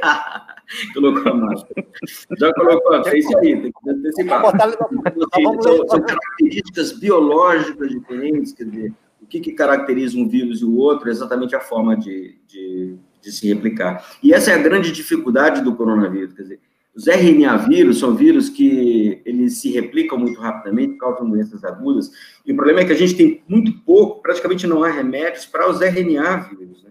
E as vacinas para os RNA vírus também são, são difíceis, como, por exemplo, para dengue, remédio para dengue não existe, é, remédio para febre amarela não existe, ou seja, são vírus de difícil manejo, né? A gente tem remédios até para DNA vírus, como os herpes, por exemplo, mas RNA vírus são difíceis, exceto os próprios retrovírus, como o vírus causador do, da, da, da AIDS, né? HIV, por exemplo. Ô, doutor Augusto, eu queria usar o seu conhecimento para dar uma panorâmica para a gente aí sobre essa questão de vacinas, otimista, pessimista, realista, em que período isso pode, pode ocorrer, se está se apressando demais, comprometendo a pesquisa, enfim.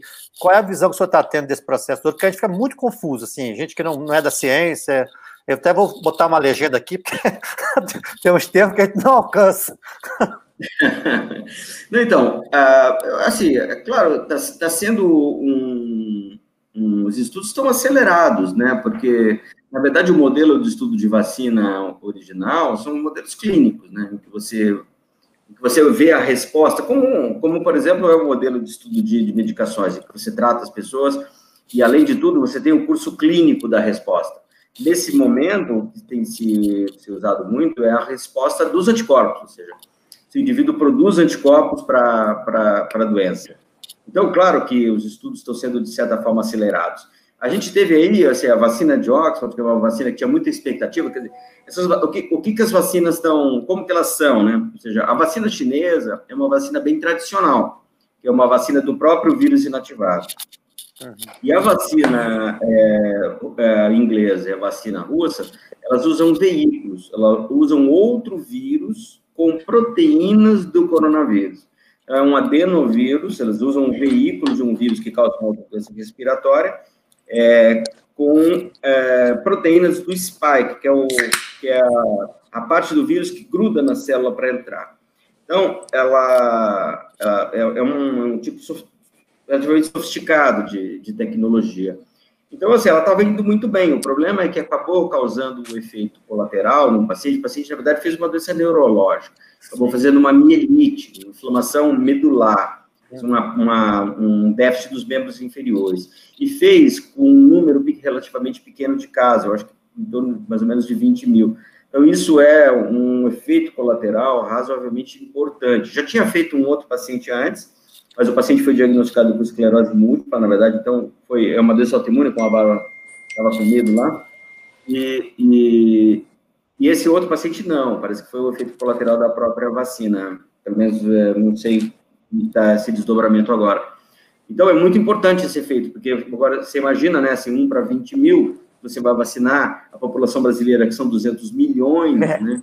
Quantas, uh, quantas para, paraplegias você vai ter na, na população, né? Quer dizer, então, é, aparentemente é pouco, mas, assim, 20 mil, então 10 para 200 mil, para 2 milhões, né? Quer dizer, então, para você vacinar uma população inteira é muito efeito colateral, né? Então, aí deu um certo revés nesse efeito colateral que é a vacina que a gente tinha muita expectativa. E a vacina chinesa, que é mais tradicional, parece que tem menos efeito colateral, que ela não, não, tem, não teria esse, esse, esse veículo usando esse spike. Mas, na verdade, assim, é, as expectativas são grandes. E tem outras tentativas, né? Inclusive, é, de tentar usar vacinas inespecíficas, né? Ou seja, tentar, é uma, são ideias interessantes, de tentar, por exemplo, você melhorar a resposta imune com outras vacinas, é, que são ideias muito boas. Por exemplo, a, o, o Bob Gallo, ele propõe uma ideia muito interessante, por exemplo, vacinar para polio. É, a vacina de polio, ela é eficiente para várias outras epidemias de outras doenças, inclusive doenças respiratórias. Então, por exemplo, ele, ele dá uma resposta antiviral com seis meses, mais ou menos, em que você diminui, então você faria uma melhora. Então, você, vacina de polio é uma vacina com pouquíssimo efeito colateral, muito barata, oral. E aí você daria essa vacina e você faria com que a resposta imune antiviral da população ficasse maior. Isso duraria mais ou menos uns seis meses, e durante esse tempo, as pessoas ficariam com uma resposta melhor às infecções virais. Consequentemente, essas pessoas não se infectariam e não disseminariam o vírus na população. Doutor, teria uma infecção transitória. Oi? Se fosse, se isso for verdade, o Brasil tá, porque o Brasil é bom de, de então, vacina de então, óleo, é, é, campeão. Então, mas, mas então é, é, isso, é que daí teve agora esse a vacinação nacional, só que para crianças até 5 anos. Inclusive a gente tem até uma proposta de, de acompanhar um pouco melhor esses, esses pacientes porque mesmo vacinando até 5 anos, as crianças, diminuindo essa, essa a circulação entre as crianças, pode ter um impacto indireto. Mas a ideia do Bob seria vacinar mesmo a população toda. Seria uma ideia de você. Seria como se. Como a, a, a como o distanciamento social, entende? Só que assim, seria um distanciamento social viral, né? Através da melhora da resposta. Então, são vacinas inespecíficas, que são também muito boas ideias, que que não têm assim, essa necessidade de desenvolvimento tecnológico, mas que transitoriamente poderiam ter um impacto. São, são ideias diferentes. Né? O doutor Augusto, deixa eu explorar o senhor aqui. O senhor leu essa publicação a mais recente sobre a vacina russa? O senhor tem alguma dúvida em relação a ela? Sobre eficácia, é, sequelas, enfim?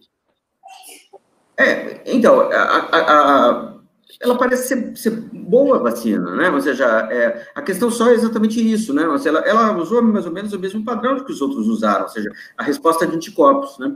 Então, assim, é, e ela usa, parece que um duplo, um duplo veículo de adenovírus, é, como mais ou menos a, a, vacina de Oxford usa. E parece que eles não tiveram é, efeitos colaterais. é, parece ser uma, uma, ótima, uma boa alternativa mesmo, né? Então, é, é uma, uma, boa, uma boa alternativa, sim, é, a, a, vacina. É, os, os, dados são incipientes como muitas outras vacinas, né? Ou seja, mas é uma, uma excelente alternativa. Ela, ela parece que está é, é, dentro da, da corrida aí, é, uma boa, uma boa, uma boa opção, uma ótima opção. Eu, eu tenho uma eu tenho uma dúvida, doutor, se puder me ajudar também, porque nós estamos, eu vivo uma, uma certa insegurança em relação ao que nos é apresentado diariamente. Você tem evolução de casos positivos, tem redução de mortes. Por quê? Porque a, a ciência começou a aprender a tratar melhor o, o paciente da Covid?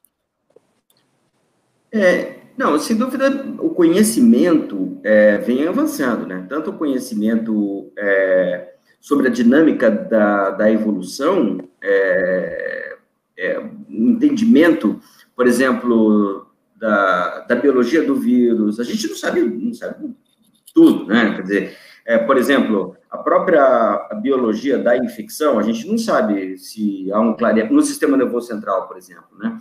É, esse final de semana é, apareceu um paper muito interessante mostrando isso, quer dizer, que a infecção do sistema nervoso central é, acontece com pouca inflamação.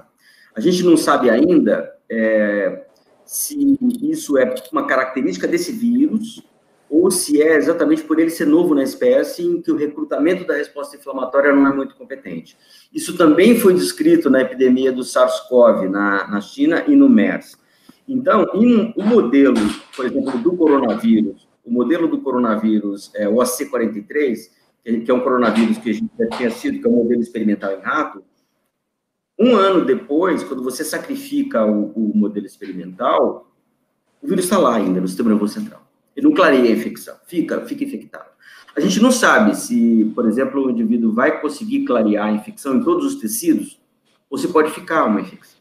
Então, é, ainda é uma dúvida, ou seja, aparentemente na via respiratória superior, o indivíduo não fica infectivo, ele desenvolve um padrão de resposta, mas mesmo a resposta de anticorpo que a doença natural confere, conferiria, não é mais ou menos um padrão regular em todas as pessoas.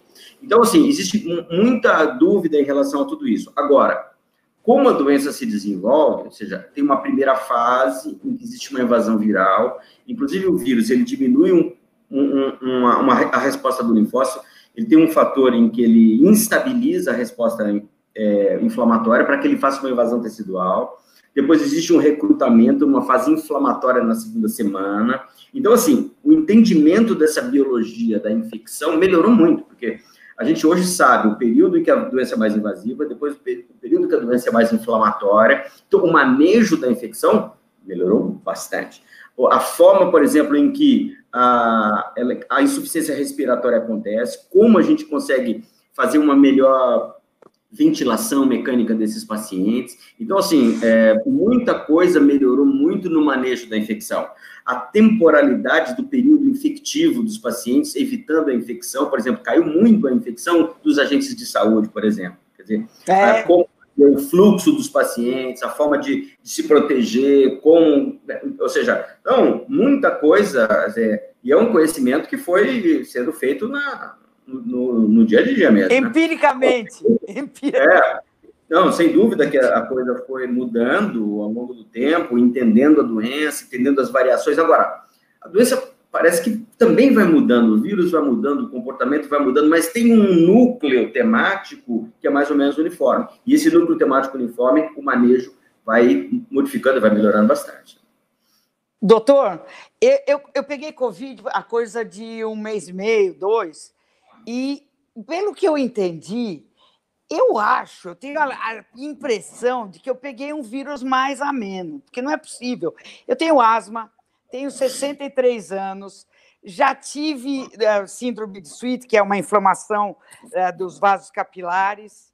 É, tenho todo o perfil da pessoa. É, acabei de fazer um regime que eu perdi 20 quilos, sou é, preguiçosa, não faço esporte, aquela coisa toda e tive quase nada, porque eu tive é, um cansaço, uma perda de, de, de, de, de paladar tal, e, e um pouco de, inflamação, de infecção, porque eu fiquei com calafrio.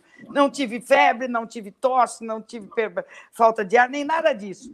Então, eu, eu só posso chegar à conclusão que ou eu sou um, um, um, um tanque de guerra, ou eu sou uma pessoa que pegou um negócio muito leve. Porque não é quando, quando, quando foi que você teve isso, Bárbara? Eu tive, olha, dia 31 de julho foi que eu, que eu, que eu fiz o exame e constatei que estava com, com o Covid. Então, me leva a pensar que isso foi. Então, faz, 40, faz uns 45 dias, mais ou menos. Isso, isso. É que, é que não deu tempo dos sintomas neurológicos chegarem ainda. É brincadeira, brincadeira, brincadeira. Doutor, quer, ma sacanagem. quer matar a Bárbara? Sacanagem, doutor. brincadeira. Não, não deu a tempo de crescer um rabo ainda. Né? É. doutor Augusto, não, não, eu, sei que, eu, sei que, uma pessoa mas, da mas... ciência é muito, é muito, é muito difícil, mas é, essa falta de uma uniformidade nas ações institucionais, é, não tem como quantificar isso, mas ela certamente afetou aí é, a ação contra a, contra a Covid no Brasil, né? Porque cada estado fez o que bem entendeu, não houve um, uma padronização a nível federal, você substituiu especialistas em medicina por coronéis, generais, enfim. É, qual o impacto disso? Não quero que o senhor quantifique, porque parece que é muito difícil fazer isso mesmo. É, sim, em, em, ciência, né, ou seja, acho que em ciência, como em qualquer atividade, né, é, a, gente, a gente não faz o que a gente quer, né, ou seja, acho que qualquer atividade tem, tem conceitos e tem é, é, padrões de conduta, né, ou seja, é, por exemplo, é, qualquer doença a gente tenta, quer dizer, a gente trabalha com muitas vezes, eu sou um pesquisador na área de neurovirologia, então a gente vê muitas doenças raras, muitas doenças exóticas, e, consequentemente, o manejo dessas, dessas doenças é, não é tão simplificado para todas as pessoas. Então, a gente tem muito, a gente assessora muito é, o próprio Ministério, a Secretaria de Estado, para tentar uniformizar né? Porque fica muito difícil das pessoas, de todas as pessoas terem acesso a todas as informações num tempo, numa velocidade. Isso, de certa forma, acontece é, de uma maneira geral, eu acredito que para todas, acho que vocês, por exemplo, têm um, um determinado padrão, é, tem um determinado. Você não faz o que você quer, né? Você tem determinadas condutas que são orientadas por determinados conceitos. E então é fundamental que é, que uma atitude seja embasada por determinados conceitos e que isso tenha a maior uniformidade possível, sobretudo no momento em que esses conceitos estavam sendo desenvolvidos, né? É, então, realmente é muito, é muito, é muito difícil é, você é, equalizar ou como isso impacta, mas certamente é fundamental dentro da ciência que as condutas sejam fundamentadas através de conceitos e sejam uh, unificadas é, de uma maneira é, vertical e horizontal da melhor forma possível, porque uh, o que você não pode fazer é, dentro, dentro da medicina, e principalmente dentro da saúde pública, é é não ter determinados eixos de conduta, você não ter determinados protocolos é, de conduta. Né? Isso a gente faz é, todo o tempo, seja para meningite, seja para AIDS, seja para HTLV, ou seja, você tem determinados eixos de protocolo de manejo que são sempre desenvolvidos para qualquer doença. E isso deve ser tanto do ponto de vista de todos os setores é, de atendimento e todas as abrangências, sejam elas é, dos agentes de saúde ou dos médicos, de uma maneira uniformizada. Então, é, isso realmente acaba sendo um, um elemento é, desfavorável ao desenvolvimento de qualquer tipo de conduta, quando você não tem, é, não trabalha com conceitos sólidos, fundamentados dentro do desenvolvimento científico e, e, e não trabalha com uma uniformidade de, de conduta. Né? Bárbara, ficou faltando uma resposta para você? Uh, ai, ficou faltando um monte de coisa, porque eu queria, que, eu queria passar a tarde com o doutor. Eu queria que o doutor ficasse meu amigo e a gente pudesse conversar todo dia. Então, Mas, você, você pergunta é... que eu vou fazer uma consulta também. Mano. É, nossa, doutor, é, é, é, um prazer conversar com o senhor. Eu estou aqui anotando um monte de coisa. É, é, tem um monte de termo que endo isso, endo aquilo, que eu não, não, não, não entendo, é. mas aos, acho que todas as vezes que o senhor voltar. Gente... Às vezes a gente... Não, não, não, não, não é. É burrice minha mesmo, não é? É que é, é, eu entendo, mas não, a gente vai conversando e a gente vai se falando, doutor. Então, Muito então, obrigada. Então, então, eu quero fazer uma consulta específica mesmo. Eu sou, é, um, sim. eu sou um praticante de tênis, estou sem treinar há seis meses, mas por ser equipamento individual que ninguém toca, por ter uma distância enorme, por ser arejado, o senhor recomendaria que eu voltasse a treinar ou ainda não? Acho que pode dar para bater uma bola assim, a distância é, é longa, né? Acho que dá para. É. Começa no paredão, depois já, já volta para pegar uma forma. Né? Também, também. Tem o seu adversário. É. Não vai ficar dá, muito fácil. Não, tem um esporte individual de longa distância, eu acho que é uma possibilidade. É, perfeito. Então tá bom, doutor. Muito obrigado pela eu, sua eu, doutor, doutor, eu vou desafiar o Weiler a jogar comigo Pronto. e depois eu digo para o senhor quem ganhou, tá? Tá bem, mas espero que você ganhe, porque você está me preocupando essa temporalidade da sua evolução aí. Muito obrigado. Um abraço. doutor. Beijo grande para o senhor. Um abraço. Beijo. Tchau, tchau. William, Muito tá bem, doutor André. Está desafiado. Já, já, me, já, já aceitei. Tá, doutor então... Andréia, quem que está aí? Doutor Capo Bianco, especialista em meio ambiente. Opa! nós, nós, hoje, hoje nós demitimos o Fábio Panunzi, a gente está aqui fazendo as vezes dele mas nós estamos Muito já recuperando a recontratação dele, porque ele está fazendo falta. Então... o Fábio foi se juntar aos extremistas do Sri Lanka, por isso que ele não veio hoje. Oxi! É insurreição em tudo quanto é lugar, né? Exatamente. Esse Fábio, esse Fábio. Muito bem. Doutor João Paulo, e aí, todo mundo muito angustiado com essas queimadas no Pantanal, imagens fortíssimas, um negócio impressionante. Não. O que é... fazemos? É chocante o que está acontecendo no Pantanal, realmente é. É difícil até de dizer, sabe, porque o volume é, de, de focos e a intensidade desses focos de queimada, que na verdade se transformaram em incêndios, tá? né, superaram aquilo que a gente chama de foco local, localizado, que você tem muito, infelizmente, no Brasil. O Brasil ainda, sabe, utiliza essa técnica absurda, completamente ultrapassada, totalmente equivocada, da, do fogo como se fosse uma prática agrícola.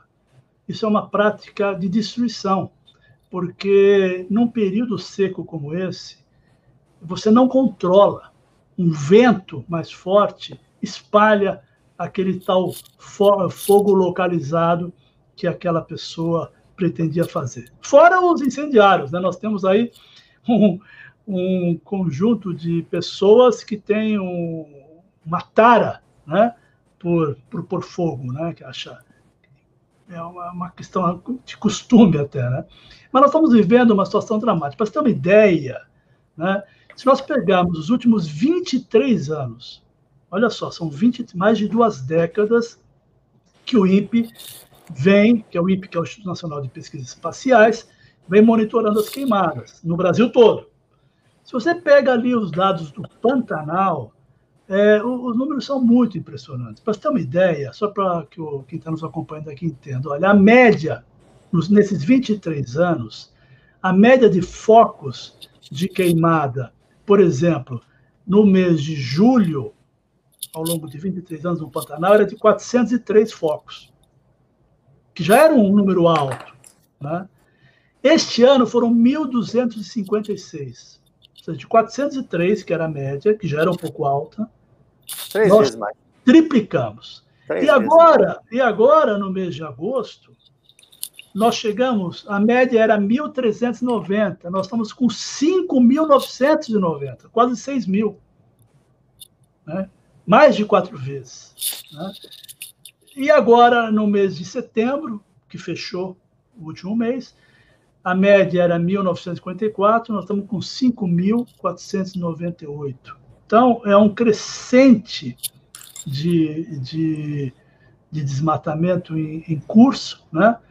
com danos irreparáveis. Né? É, por exemplo, qual é o dano irreparável que você está mencionando? Olha, simplesmente você destrói, você destrói o ambiente. Né? A queimada, ela, na proporção que ela está atingindo, ela está eliminando áreas contínuas. Não é um foco aqui, outro foco lá, com preservação entre eles, digamos assim. Você está destruindo áreas contínuas. São queimadas de grande extensão. E o que ocorre é que a fauna associada a esses ambientes, ela não consegue encontrar formas de refúgio, ela não, ela não tem para onde ir, literalmente. Então, nós estamos assistindo não só a destruição do ambiente natural, mas nós estamos assistindo a destruição de espécies por morte direta, né? Então, realmente é um, é um dano ambiental irreparável. Mas é, é, eu não entendi. É, é, doloso, então?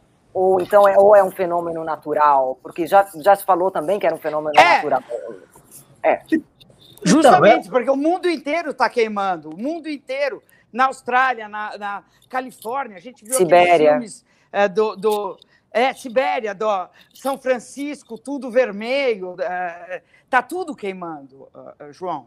Então, mas essa aqui é, é a questão importante. A gente tem que separar o, a origem. Né? No, segundo os dados oficiais eh, do governo da Califórnia, são, e, da informação dos bombeiros, etc., a origem é natural, por, por raios, né? por processos naturais. No Pantanal, a origem na maior parte dos casos, comprovada, é por pessoas, por produtores, que fazem a chamada queimada controlada. O que é a queimada controlada? É quando você põe fogo numa área específica, com o objetivo, por exemplo, de eliminar, de renovar o capim, né? e esse fogo sai de controle. Né? O risco de você fazer queimadas controladas é, num país onde isso é muito comum, infelizmente ainda, que é o caso do Brasil, num período seco, isso se torna extremamente perigoso. Então, é isso que está acontecendo. Né? Nós estamos tendo, começamos com uma ação que, em princípio, em, em períodos normais, tem baixo impacto, porque o Pantanal, inclusive, é uma área úmida, você tem, é, não, é, não é algo tão simples de você é, ter incêndios nessa proporção. Agora nós temos um período muito seco, com é, pouquíssima chuva, os rios no, no nível baixíssimo, os rios intermitentes do Pantanal também quase que sem água. Então você tem uma, uma que a gente chama de uma, um ambiente perfeito para você ter os, as piores consequências de uma prática agrícola ultrapassada de alto risco. Né? Então, não se trata, não estamos falando aqui de ser criminoso, né? embora, claro que haja também alguns casos criminosos. Nós estamos falando aí de uma ação que deveria ser bloqueada. Quer dizer, o Brasil deveria ter um sistema de monitoramento climático. Aliás, ele já tem esse sistema melhor, mas ele deveria utilizar as informações é, que o INPE produz, de projeções e cenários é, de, de seca né, ou de chuva, né? mas você avaliar esses cenários e a partir deles deveria haver uma ação mais firme do poder público no sentido de orientar a população, inclusive de proibir o uso da queimada controlada. Hoje, o Brasil deveria ter a queimada controlada proibida em todo o território nacional, dada agora, a gravidade do problema. Agora, se isso é uma coisa que essa gente faz e está acostumada e é da terra, digamos, são fazendeiros e é, porque não me parece que o, o, grande agronegócio seja feito a uma, a uma cretinice desse tamanho. Né? É, se isso é uma coisa que. É, como é que o cara que está ali é, trabalhando a terra há tanto tempo não sabe que isso é, é uma coisa que, quando a terra está muito seca, é, ele não deve fazer? quem é que é o cretino que faz isso? Olha, Bala, não é, eu acho que não é assim. Na realidade, você tem uma questão cultural mesmo, um costume de fazer isso. Eu conheço perto de áreas onde eu costumo frequentar, eu vejo isso. As pessoas fazem queimadas regularmente. Elas fazem queimadas para limpar o pasto, fazem queimadas para aumentar a rebrota. É, infelizmente, é uma prática que se utiliza no Brasil, uma prática ultrapassada, porque a queimada ela gera muito dano, mesmo em condições adequadas, entre aspas, ou seja, sem que haja risco de perda de controle, ela prejudica o solo, ela promove a liberação de nitrogênio, ela faz com que o solo se empobreça. Né?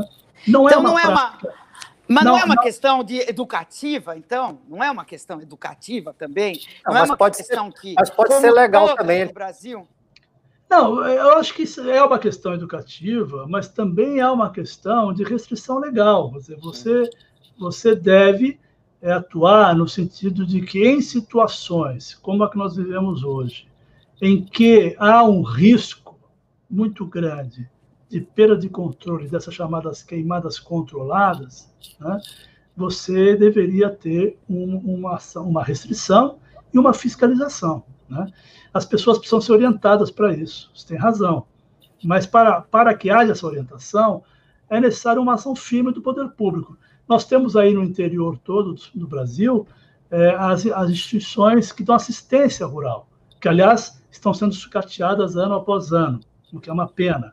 Mas essa assistência rural deveria ter como meta orientar o produtor, o pequeno produtor, inclusive, a abandonar a prática da queimada controlada. Isso não pode ser feito de uma hora para outra, porque muitos pequenos produtores não têm os equipamentos e os recursos necessários para fazer o manejo da sua área. Então, eles utilizam esse recurso primitivo né, para fazer isto.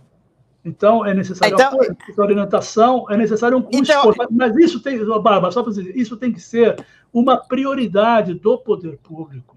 Isso tem que ser considerado pelo poder público como um problema. E hoje isso não é um problema na agenda eh, do poder público. É essa é a questão. E, e, então, então, em vez de a gente já rapidamente criminalizar, se isso o pequeno produtor, que não é um criminoso, faz porque ele é ignorante, ou porque ele não sabe, ou porque ele vem fazendo isso, a, o pai dele fazia. Isso é um programa que tem que ser instituído no país de ir a casa dele, como vai o fiscal falar, olha, se você para não ter dengue, você tem que não deixar água no teu. É uma questão de fazer um programa nacional que vá de lugar em lugar falando, o senhor não deve fazer isso. E a gente não tem isso, e agora tem um cretino como esse Salles, que, que não ajuda em nada. Então é mais ou menos isso que a gente está falando. É, Porque isso... eu, essa semana. Essa semana eu tive uma senhora que ficou me escrevendo, eu não sei nem quem é, e ela ficou falando: pelo amor de Deus, aqui na minha fazenda, em São João da Barra, que é aqui perto, no estado de São Paulo, está é, tá queimando tudo, está queimando tudo. É, fala com alguém, manda um helicóptero. Eu falei, eu não sou a defesa civil, minha senhora. Não, não. Aí, finalmente, eu consegui é, sensibilizar lá o Twitter do governador, que eu não sei quem que responde, mas falaram, estão mandando os bombeiros. Não mandaram defesa civil nenhuma, foram três, quatro bombeiros. E aí a mulher me falou um negócio que eu fiquei porque para mim é o bicho, o animal é sagrado, como é também para a Gina, a nossa querida Gina aqui também gosta de animal e, e se sensibiliza. E, e, ela me falou: sabe qual é a coisa pior para mim que eu não estou conseguindo dormir? É, são os gritos dos macacos e dos bichos quando o fogo está chegando.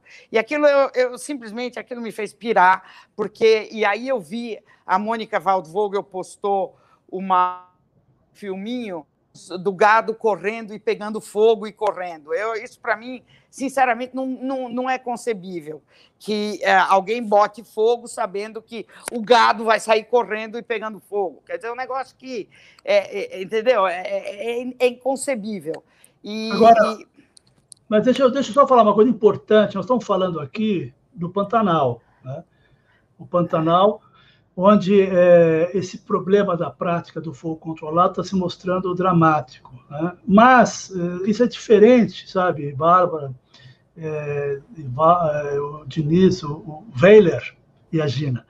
É diferente, só para a gente ter sempre em mente isso, que no caso da Amazônia, é, a questão é outra. O fogo que nós estamos assistindo na Amazônia decorre de derrubadas de floresta ilegais, na maioria dos casos por grileiros que ocupam ilegalmente a terra, derrubam a floresta, esperam essa massa vegetal da floresta original é, secar e depois põe fogo para fazer a limpeza do terreno. São coisas diferentes, absolutamente criminoso. Né? O, o, pequeno produtor que ainda utiliza essa técnica, e que, como você bem disse, Bárbara, deveria ser objeto, foco, prioridade de um programa de orientação, de apoio, de esclarecimento, inclusive de oferta de soluções tecnológicas para ele abandonar a, a, a, o, o, fogo controlado, é totalmente diferente dos eh, e, e, bandidos e, que operam na Amazônia. E aqui em São João da Barra é o quê? É fogo controlado. Né? Também, Ou, também. Às, às, vezes pode ter sido um, um incendiário qualquer, é, tem várias origens, né? É... raio também, porque está muito seco. Eu sei que em Uberaba é, também está queimando. É, não é comum, sabe? Na região do Cerrado, na região do Cerrado, é, essa questão de raios ela é mais bem documentada, mais bem estudada. Né? Mas em, em, outros ambientes isso não é tão, tanto assim. Né? E mesmo porque nós não temos, nós não temos, não temos tido chuvas intensas, né? que justificassem descargas elétricas em tamanha intensidade. Né? Entendi. Claro, entendi. Que, claro que tudo isso mereceria aí a gente ouvir um especialista nessa questão, né? Mas os dados disponíveis mostram que é muito mais a perda de controle, no caso do Pantanal, né, de queimadas controladas do que outros fatores. Muito bom. Você está sem microfone, Weiler. Você está com o microfone desligado. É, perdão, obrigado. É, um, é uma questão cultural que tem uma origem cultural, mas é, o, o, incremento é muito grande. É três, quatro vezes mais de um ano para o outro. Então, tem algum outro fator. Claro. não apenas a prática não, da, o, controlado. Não, o fator é o clima. Clima extremamente seco. Nós estamos vivendo uma situação limite. Né? Chuvas muito atrasadas. E isso se não só no, na região do Pantanal, a região sudeste toda está passando por um estresse hídrico dramático.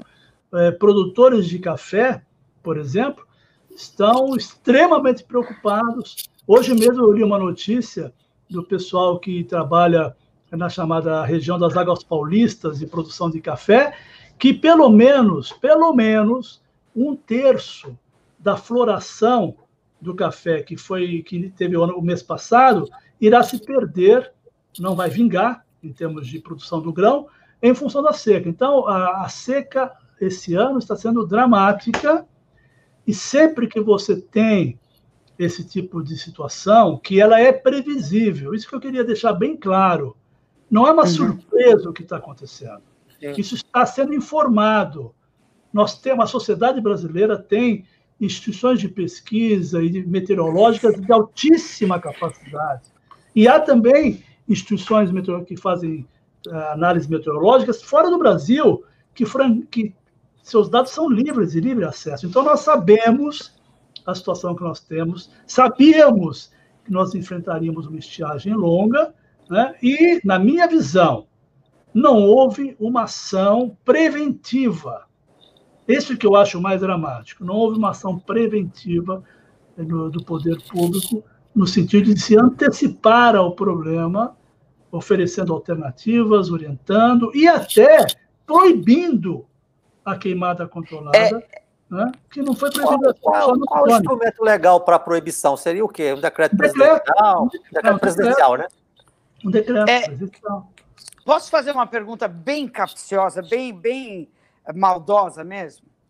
É, o senhor acha que é, questão, o, o nosso ministro Salles, ele é mais inepto ou mais lobista? Ele, ele defende é, a, o, o, a bancada do, do, das pessoas lá do, do, do lobby que está tentando é, fazer dinheiro é, de, a qualquer custo, ou ele realmente não tem o conhecimento e é muito, é, digamos assim, mal preparado para ocupar esse cargo? Porque eu me confundo, eu, eu tendo a pensar que ele. Eu não sei, eu sou uma pessoa otimista e boa. Eu tenho uma alma muito boa, Capobiano. Então eu tendo a pensar que ele é mal preparado e não uma pessoa ruim, como muita gente pensa. Olha, Bárbara, eu acho, na minha opinião, o, o atual ministro tem os dois piores efeitos ah. é, para alguém ocupar um cargo público desse. Um defeito é a ignorância. Ele é completamente ignorante, ele é neófito no tema. Né? Mas isso, uhum. isso isoladamente não é um problema. Porque se você é, você não conhece bem o tema, mas você se cerca de bons profissionais, você utiliza todo o corpo técnico do poder público, eu queria dizer, deixar isso muito claro, sabe? Eu estive no governo, eu conheço a capacidade do corpo técnico, do IBAMA, do CNBio, do INPE, do, são profissionais altamente qualificados que nós investimos como sociedade muito dinheiro para formar esses profissionais que fizeram mestrado, doutorado, são pessoas de altíssimo nível uhum. e que são ignorados pelo ministro. Então, quais são os piores, os dois piores defeitos que pode ter uma pessoa que assume um cargo público? Primeiro, ser ignorante, ele é totalmente ignorante. E, e segundo, ser arrogante, achar que ele é que sabe das coisas, é, negar acesso, ne, se negar a, a ouvir a orientação do próprio corpo técnico do Ministério e muito menos da sociedade civil, que ele ignora completamente, apesar de toda a experiência que também está nas organizações da sociedade e na academia. Ele ignora todos. Né? Então, ele é o ignorante que segue impondo uma visão totalmente equivocada, achando que ele sabe tudo. Né? É, só pode dar nisso. Né? Nós estamos vivendo aí uma tempestade perfeita. Né? O clima dramática, dramaticamente seco, favorecendo a ação irresponsável de alguns, com um governo totalmente inerte né, sem nenhum tipo de ação consistente. Agora, eu queria dizer mais uma coisa, Bárbara. Ele não é uma pessoa. Se ele acha, se ele acha que com isso ele está defendendo interesses ruralistas, ele tem que ser informado que ele está justamente destruindo os interesses ruralistas. Porque esse tipo de postura, essa situação que o Brasil se encontra, está criando muitos problemas, problemas gravíssimos para o Brasil no mercado internacional. Nós temos aí, vocês estão acompanhando, N casos de é, grandes empresas, grupos financeiros, bancos, todos, todos se reunindo no sentido de buscar uma resposta mais eficiente do Brasil em relação ao drama da destruição ambiental, porque é, se nós não fizermos isso, nós teremos consequências péssimas do ponto de vista econômico o próprio acordo Mercosul uhum. está ameaçado de não se concretizar em função disso. Portanto, certamente, concluindo, a, fazendo uma resposta longa à sua pergunta provocativa, realmente é, é uma junção de ignorância, arrogância e incompetência em defender o interesse daqueles que ele julga estar defendendo. É aqueles três macaquinhos, né? Aquele macaquinho assim, assim, assim. Não, só esse que não é, né? É, é, você deve ter abordado já, mas essa questão que é recente em relação à, à troca de aparelhos para fazer monitoramento. Não está faltando monitoramento, está faltando é ação institucional, não é isso? Ah, isso aí, desculpa se eu usar uma, uma, fra, uma expressão que não é adequada na TV Democracia, mas isso aí é ridículo. Completamente. não, não, sinceramente, é o caso, é o caso do sujeito que está com febre. Ele quebra, quebra o termômetro. Não, ele nem quebra. Ele esse termômetro não presta. Eu vou pegar um que não registra temperatura alta. Eu vou pegar um outro termômetro. Aí o outro termômetro também mostra. Ele fala, não, eu vou pegar um, eu vou pagar um termômetro mais caro que existe, porque eu vou conseguir um termômetro que me diga que eu não estou com febre. Quer dizer, é ridículo. O Brasil tem o melhor sistema de monitoramento de cobertura vegetal do mundo. Não, não sou eu que estou dizendo isso. Quem diz isso são instituições de pesquisa. Quem diz isso é a revista Science, é a revista Nature. Quem diz isso são os especialistas do mundo todo. O Brasil, ele transfere tecnologia. O Brasil faz capacitação de países no monitoramento florestal. É uma vergonha você agora achar que tem que reinventar a roda porque você não quer enfrentar o problema.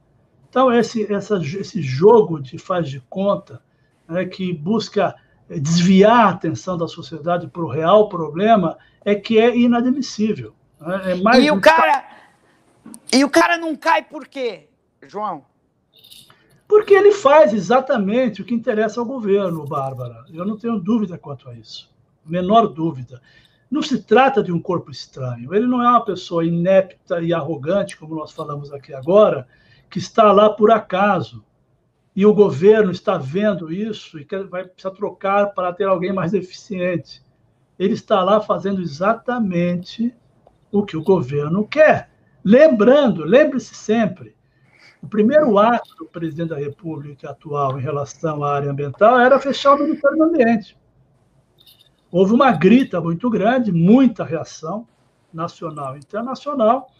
Então, ele deve ter avaliado o seguinte: bom, já que eu não posso extinguir o ministério em função das reações tão acaloradas, eu vou destruir o ministério, tornando ele totalmente obsoleto e, e incompetente. É o que está acontecendo. Lamentável. Ô, João, brigadão aí. Abração, boa semana para você. E vamos Obrigado. tocando a nossa vida aqui. Vamos. E parabéns, parabéns por esse quadro desse mangue aí, que é lindo que está atrás de você. Amei. É de um artista fantástico é. chamado Rubens Matucci. Cara incrível. Ah, tá. Eu sei quem ele, ele só é. faz paisagens, paisagens ah. naturais inacreditáveis do Brasil. Maravilhoso, inteiro. maravilhoso. Tchau, gente. Tchau, gente. Boa, boa semana. Boa semana. Beijo. Eu vou ficar, eu vou ficar, eu vou ficar. É o João que vai embora. Tchau. Tchau. tchau, tchau. Então, gente, agora vamos pegar essa mensagem. Não, não, volta lá com a mensagem do é. Tadeu. Óticas Pupila. Óticas Pupila. Vamos lá pro Merchan. Primeiro vamos likear, tá gente. Pelo tá amor de Deus, vamos likear aí. Ok. Hoje, na TV Democracia, 12 horas, legítimo, com vai, Ana Ribeiro, já, já tem surpresa. Vai entrar? Vai entrar para fazer o quê? Jabá? Vai, vai ter jabada? Vai, vai, vai, vai, fazer publicidade, mas é, é paga, não se preocupe. Que absurdo! É, é paga vai fazer isso. 13h30, o Mundo no Instante, com Milton Bly, 17 Outro horas. Jabá. Prólogo com o Lavinha, Panúcio. É, é, 19h30, Bastidores das Eleições, isso. com Juliana Pratini. Óticas dizer, Tem nepotismo, jabá e o que mais? tem tudo. Tem, tem tudo. O código é. penal todo tá aí. Cadê a Ana, André? Põe ela aí para ela fazer o. Ana! Olá, olá. Bom dia, Nossa, dona Ana. Que honra! Estou aqui me graduando no Tertúlia. Muito bem, gostei. Como gostei. vai, dona Ana? Eu vou bem, vou bem. Vai o jabá, Ana, vamos lá. Bom, eu queria convidar vocês para verem o Legítimo hoje, que é o nosso programa LGBT da TV Democracia. Eu estou lá, Ana Ribeiro, meus colegas Dimitri Sales, que é advogado de direitos humanos e de causas LGBT. Ele é o atual presidente do CONDEP, o Conselho Estadual dos, do Direito das Pessoas Humanas. E a Laura Prevato, que é militante dos direitos de transexuais e travestis. Nós estamos aqui na TV Democracia toda segunda-feira, meio-dia uma, trazendo as questões LGBTs. E hoje a gente vai ter uma entrevistada muito, muito importante, que é a Maria Berenice Dias. Ela é advogada, ex-jurada, ex-magistrada, uma pessoa muito importante na defesa dos direitos das mulheres e dos LGBTs. Ela foi lá atrás, deixa eu ver para não errar aqui, ela foi a pessoa que reconheceu 12 anos atrás a primeira união civil gay no Brasil. E ela foi também a primeira. Ah, que legal! É. E ela foi também a primeira juíza mulher nomeada na região sul do Brasil. Então ela é uma. É uma... Ela é homossexual? Ela, ela é homossexual? homossexual? Ela não é homossexual. Muitas pessoas ah. acham que ela é, que ela defende causa própria. Não é verdade. Ela foi casada cinco vezes com cinco homens tem três filhos. Então, então ela tá, tá cinco Panúncio. O Panúncio também foi casado cinco vezes. É, exatamente. Acredita, né, no casamento. Pois é, né? Acredita, acredita no casamento. Insiste, né? Então, ela é uma mulher muito ô, ô Ana Lúcia. Ah. E você, você é homossexual? Queria saber. Sim, senhora, eu sou homossexual, eu sou ah, lésbica, tá. sim. Ah, tá. Não, só para saber. É, o, nosso, o nosso programa LGBT, o Dimitri é gay. Outro dia a gente fez um programa sobre LGBTs em família. E aí o Dimitri, ele é uma pessoa gay que tem um irmão gay e tem uma irmã lésbica. A família dele inteira LGBT. Aí a gente fez uma matéria interessante que veio a minha irmã conversar como é que foi na família, uma família conservadora, de pessoas do interior de São Paulo, ter uma pessoa lésbica. E Sei. o Dimitri, na casa dele, uma família baiana também conservadora, e que tem a família inteira lésbica. E a Laura Privato, que é. Tem uma família inteira de lésbica? Como Não, assim? São três, são três irmãos LGBTs. Os dois irmãos são gays e a Ah, tá. menina na casa do Dimitri. E a Laura não trouxe ninguém da família dela, porque simplesmente ela rompeu com a família inteira quando ela assumiu a identidade feminina dela. Então, E a é sua uma família é inteira de jornalistas, pelo que eu sei. A minha família é inteira de jornalistas. O meu pai é José Hamilton Ribeiro, que é, é que está agora fazendo a, a quarentena na fazenda dele em Uberaba, Minas Gerais. E Que é um tá queimando. Ele é um grande especialista em Pantanal. Ele está no Globo Rural há 40 anos. Ele já foi para o Pantanal milhões de vezes. E ele está agora enfrentando esse negócio. Ele foi é, essa noite resgatado da fazenda porque o fogo está tá pegando em todos os cantos. Uhum. E ele está vivendo isso. Ele está lá. A gente está louco para que ele volte, mas tá naquela situação. Se correr o bicho pega, se ficar o bicho come, entendeu? Se ficar o fogo come. E, e, e, e você, sendo de uma família de jornalistas, teve muita resistência para quando você saiu do armário? Ou se é que saiu? Como é que. Olha, Bárbara, eu fui saindo, né? Eu fui saindo. Eu não, eu, eu não tive aquela conversa, tipo, olha, isso, aquilo. Eu, acabei, eu casei com um homem, um certo dado da minha vida, porque. Não por nada, porque eu estava convicta, estava apaixonada, queria ficar com ele para sempre. Mas eu acho que a homossexualidade. Aliás, tem uma coisa muito interessante, depois eu volto a falar isso, que a, a, a Maria Berenice, que a gente vai entrevistar hoje, ela cunhou o termo homoafetividade, que é uma coisa que ela acha que a homossexualidade restringe tudo ao sexo, entendeu? E aí fica parecendo que quem é homossexual é, só pensa em sexo o tempo inteiro, é uma coisa movida a sexo o tempo inteiro. Quando você é homossexual, não, se, não significa só que você é, tem atração por pessoas do mesmo sexo, é uma coisa toda uma Ah. construção, um negócio, entendeu? Então, é, Ah, que interessante. Bárbara, Ana, eu queria pedir a gentileza de vocês, que a gente não pode atrasar com o Pedro Serrano. Em Tá nome bom. das Ótimo, óticas então, Pupila, estão todos vamos andar com a nossa fila. Bora? Estão todos convidados. Espero vocês lá, meio Muito- no legítimo. Obrigada. Beijo, Ana Lúcia. Muito bom, Ana. Muito obrigada.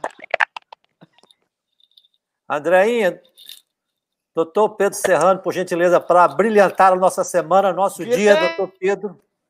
Outro que dispensa apresentação pelo brilhantismo, lucidez e posições coerentes. Bom dia. Bom dia, bom dia. Bom dia, Bom Bárbara. dia, doutor Pedro. Como vamos? Tudo ótimo, tocando, graças a Deus. Coisa Legal boa. ver o papo de vocês. Eu tenho, eu tenho um filho gay e uma filha bi. Aqui em casa é meio Sei. bagunçado também. Legal de ver isso aí. E eu, eu omiti a informação, mas eu fui casada com a Ana há 11 anos. Então, eu estava Uhum. brincando com ela aí, mas é, eu omiti essa informação. Então tá bom. Ô, doutor Pedro, inicialmente, vamos nos desculpar pelo desencontro da semana passada, o senhor nos releve aí, perdoe. Eu Imagine. queria, queria ver, é, iniciar sabendo do senhor que se essa substituição Toffoli é, Fux, o que é que muda nessa conjuntura jurídica brasileira que é, tanto nos preocupa? Eu acho que estruturalmente não muda muito, não. É, menos do que as pessoas imaginam. Mas o que me preocupa é a situação dos direitos e garantias fundamentais. O Fux é um sujeito que eu tenho uma visão otimista em relação a ele. Na defesa, vamos dizer, da estrutura democrática e da autonomia do judiciário, acho que ele tem sido firme nessas questões, mas tem uma visão muito pessimista em relação aos direitos fundamentais e às garantias. A postura dele na Lava Jato, e não só na Lava Jato, em outras questões dessa natureza, tem sido, a meu ver, desleal em relação à Constituição, né? não tem aplicado a Constituição de forma adequada né? nessas questões de direitos, e isso é muito ruim para a cidadania, para todo mundo. Então, é um meio termo aí, não é nem tão bom nem tão ruim. É, Como pode piorar, porque tudo anda piorando. Hoje, quando é mais ou menos, a gente comemora. Né? Então, Doutor, a gente já vem de três que não estão, né? Porque teve a Carmen Lúcia, que também interpretava as coisas do jeito que é pessoal, depois o Toffoli, que também não é que respeita a Constituição, vai um pouco a olho, é uma coisa meio amadora. E o próprio Fux, ele interpreta a gosto, ele não segue tecnicamente.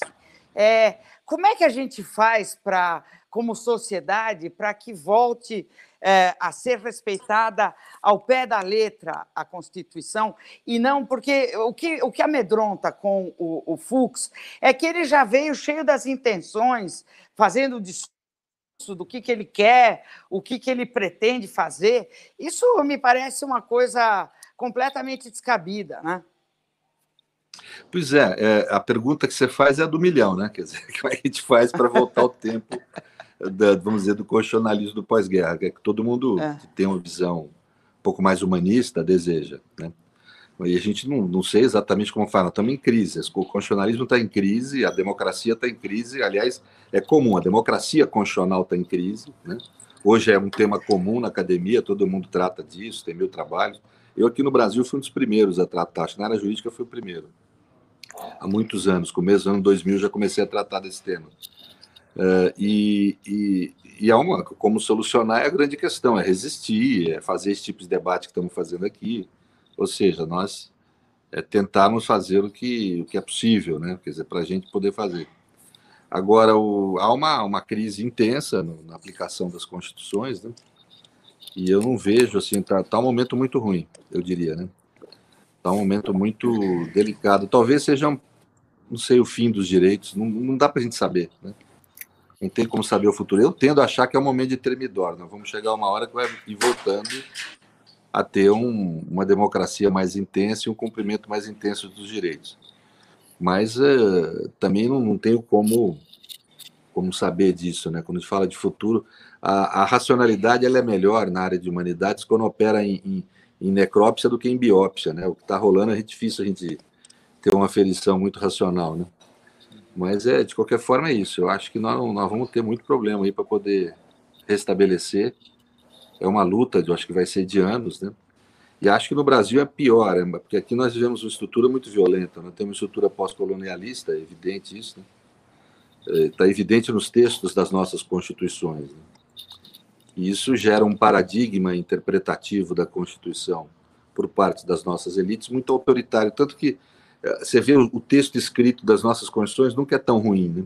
É muito ruim a forma como ela é interpretada, porque acaba se esvaziando o sentido dela.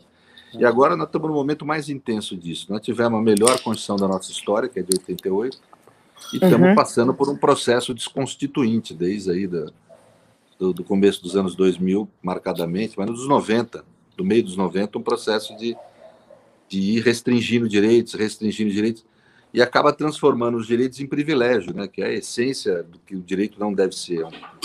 Ou o direito tem uma essência universal em si próprio. Né? E quando você o transforma, ou restringe muito, você acaba transformando em privilégio. Só alguns têm direito uh, a certos direitos, vamos dizer assim, quando todos deveriam ter. Né?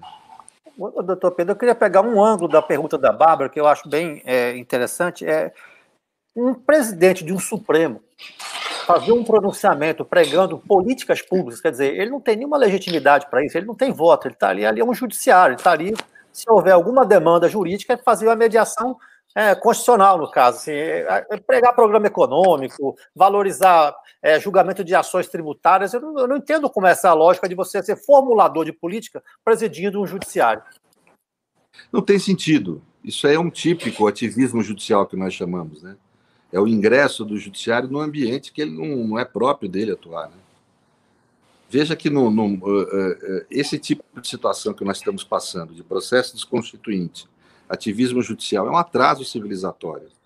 Nós aqui no Brasil temos que fazer o que a Bárbara fez da primeira pergunta. Nós estamos no momento que a gente está discutindo se o judiciário deve aplicar ou não a Constituição. Quer dizer, é uma pergunta primária, óbvio que deve, mas a gente não conseguiu é. ainda alcançar isso. O mundo está discutindo outras coisas muito mais relevantes para uma sociedade complexa como a nossa. Estão muito mais adiantados. No mundo hoje se discute, por exemplo, procedurização constitucional. O que, que é isso? Mecanismos de diálogo entre os poderes e entre os grupos sociais que conflitam em questões morais. Né? Então, por exemplo, essa, essa questão da, da, da, da, homofobia, a questão do racismo, você tem mecanismos de diálogo entre os grupos. Né? Por quê? Porque, às vezes, para a paz social, não é interessante que um grupo saia, saia derrotado. Né? Claro. Então você tem que ter mecanismos pra, pra... de diálogo. Agora, aqui no Brasil, nem se pensa nisso. Essa palavra, se eu pegar um constitucionalista brasileiro, eu garanto para vocês: 90% nunca ouviu falar. Procedurização. Que condição nós temos de discutir isso a sério no Brasil hoje? Nenhuma. Zero. Nós estamos discutindo aqui se deve ou não aplicar a Constituição. É isso que é o, Brigando pelo é elementar. O... Então, é, quer dizer, e, e, e, e, ainda o Judiciário resolve começar a virar um formulador de política pública, né? uma força iluminista. Né? Isso é uma, uma bobagem, é um troço assim sem sentido. Nós estamos perdendo, não só estamos perdendo tempo, nós estamos regredindo em termos civilizatórios. O juiz não é eleito, ele não tem força uh, do povo na sua voz, quer dizer, não tem jeito, ele não foi escolhido, ele foi escolhido por outros critérios, né? E, e, e, tem mais, ele é escolhido e é protegido com estabilidade, com bons salários, etc., numa lógica que vem da Constituição de Weimar. Você protege o judiciário da política, mas ele, em troca, deveria te dar, vamos dizer, juízos técnicos, subordinados à aplicação da lei, que é uma vontade que vem do legislativo. A vontade original não pode ser dele. Né? Quando ele começa a vulnerar esse, esse, esse pacto, a descumprir esse pacto, que está na ordem constitucional, de que ele é protegido, tem estabilidade, mas não entra na política no sentido de disputa de poder, quando ele vulnera isso, é complicado. Política pública, gente, é disputa de poder na sociedade. Poder cultural, poder social, poder de Estado. Né? O juiz não pode entrar em disputa de poder. Esse é o sentido que a Constituição fala que o juiz não pode ter militância partidária. É nesse sentido, ele não pode ingressar na política como disputa de poder. É óbvio que as decisões dele têm um efeito político, mas é um efeito político no outro sentido, da, da forma de bem viver social e não de disputa de poder. Né? Mas, então, o juiz é vedado nisso. É, isso não, aqui não foi uma espécie de tentativa de sequestrar um poder para legitimar esse movimento, porque você tem aí recente Sérgio Moro, Witzel e Selma Ruda, todos muito complicados do ponto de vista ético e que representavam esse, vamos dizer, esse aparelhamento do judiciário politicamente, né? Bretas. É que na América Latina, veja, nós, nós tivemos um, um problema diferenciado, né? Eu acho que o meu discurso tem sido, nos últimos 15 anos, que nós estamos passando por um novo momento de autoritarismo na história da humanidade. Uma forma líquida de autoritarismo. Ela não é ditadura, não é o tanque na rua, são medidas de exceção no interior da democracia. No primeiro mundo, quem é o soberano que impõe a exceção é o executivo, e o inimigo é o estrangeiro, o terrorista. Né? E aí se forma um regime jurídico especial onde são produzidas medidas de exceção, que é na questão de segurança nacional. O direito penal comum é preservado, lá ainda vige os direitos humanos e, e, e constitucionais nesse plano. Aqui na América Latina, não, aqui tudo é mais violento, né? que é um capitalismo periférico. Então, então aqui o autoritarismo se manifesta, o autoritarismo líquido, pela produção de medidas de exceção pelo sistema de justiça. E isso vem, isso começou desenvolvendo técnicas de exceção autoritárias desde a década de 90. São duas, dois, duas categorias que eu, que eu acho que tem de, na América Latina de medidas de exceção no gênero, né? Impeachments inconstitucionais que houveram por todo o continente, com processos de uma forma absolutamente inconstitucional, agressiva à condição, e, e processos de exceção, processos judiciais de exceção. Né? Então, o que nós estamos vendo é um, uma continuidade desse processo que iniciou aqui, ao contrário da, da, da, do, do, primeiro mundo, não só o, não, é, não é o poder executivo que foi o essencial construtor desse mecanismo autoritário, foi o próprio sistema de justiça, o que é algo novo na história do autoritarismo mundial.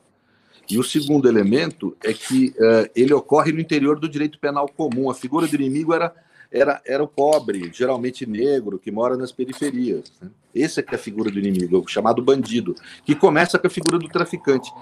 O, o, e aí começam a surgir, no combate ao traficante, etc. e tal, começam a surgir processos penais que só tem uma roupagem de processo penal de cumprir a democracia e a Constituição. No conteúdo, não há nem direito, não é nenhuma uma conduta jurídica, uma conduta política mesmo, no conteúdo material, de persecução à figura do inimigo e não de tratar com um réu, o cidadão que erra. Né?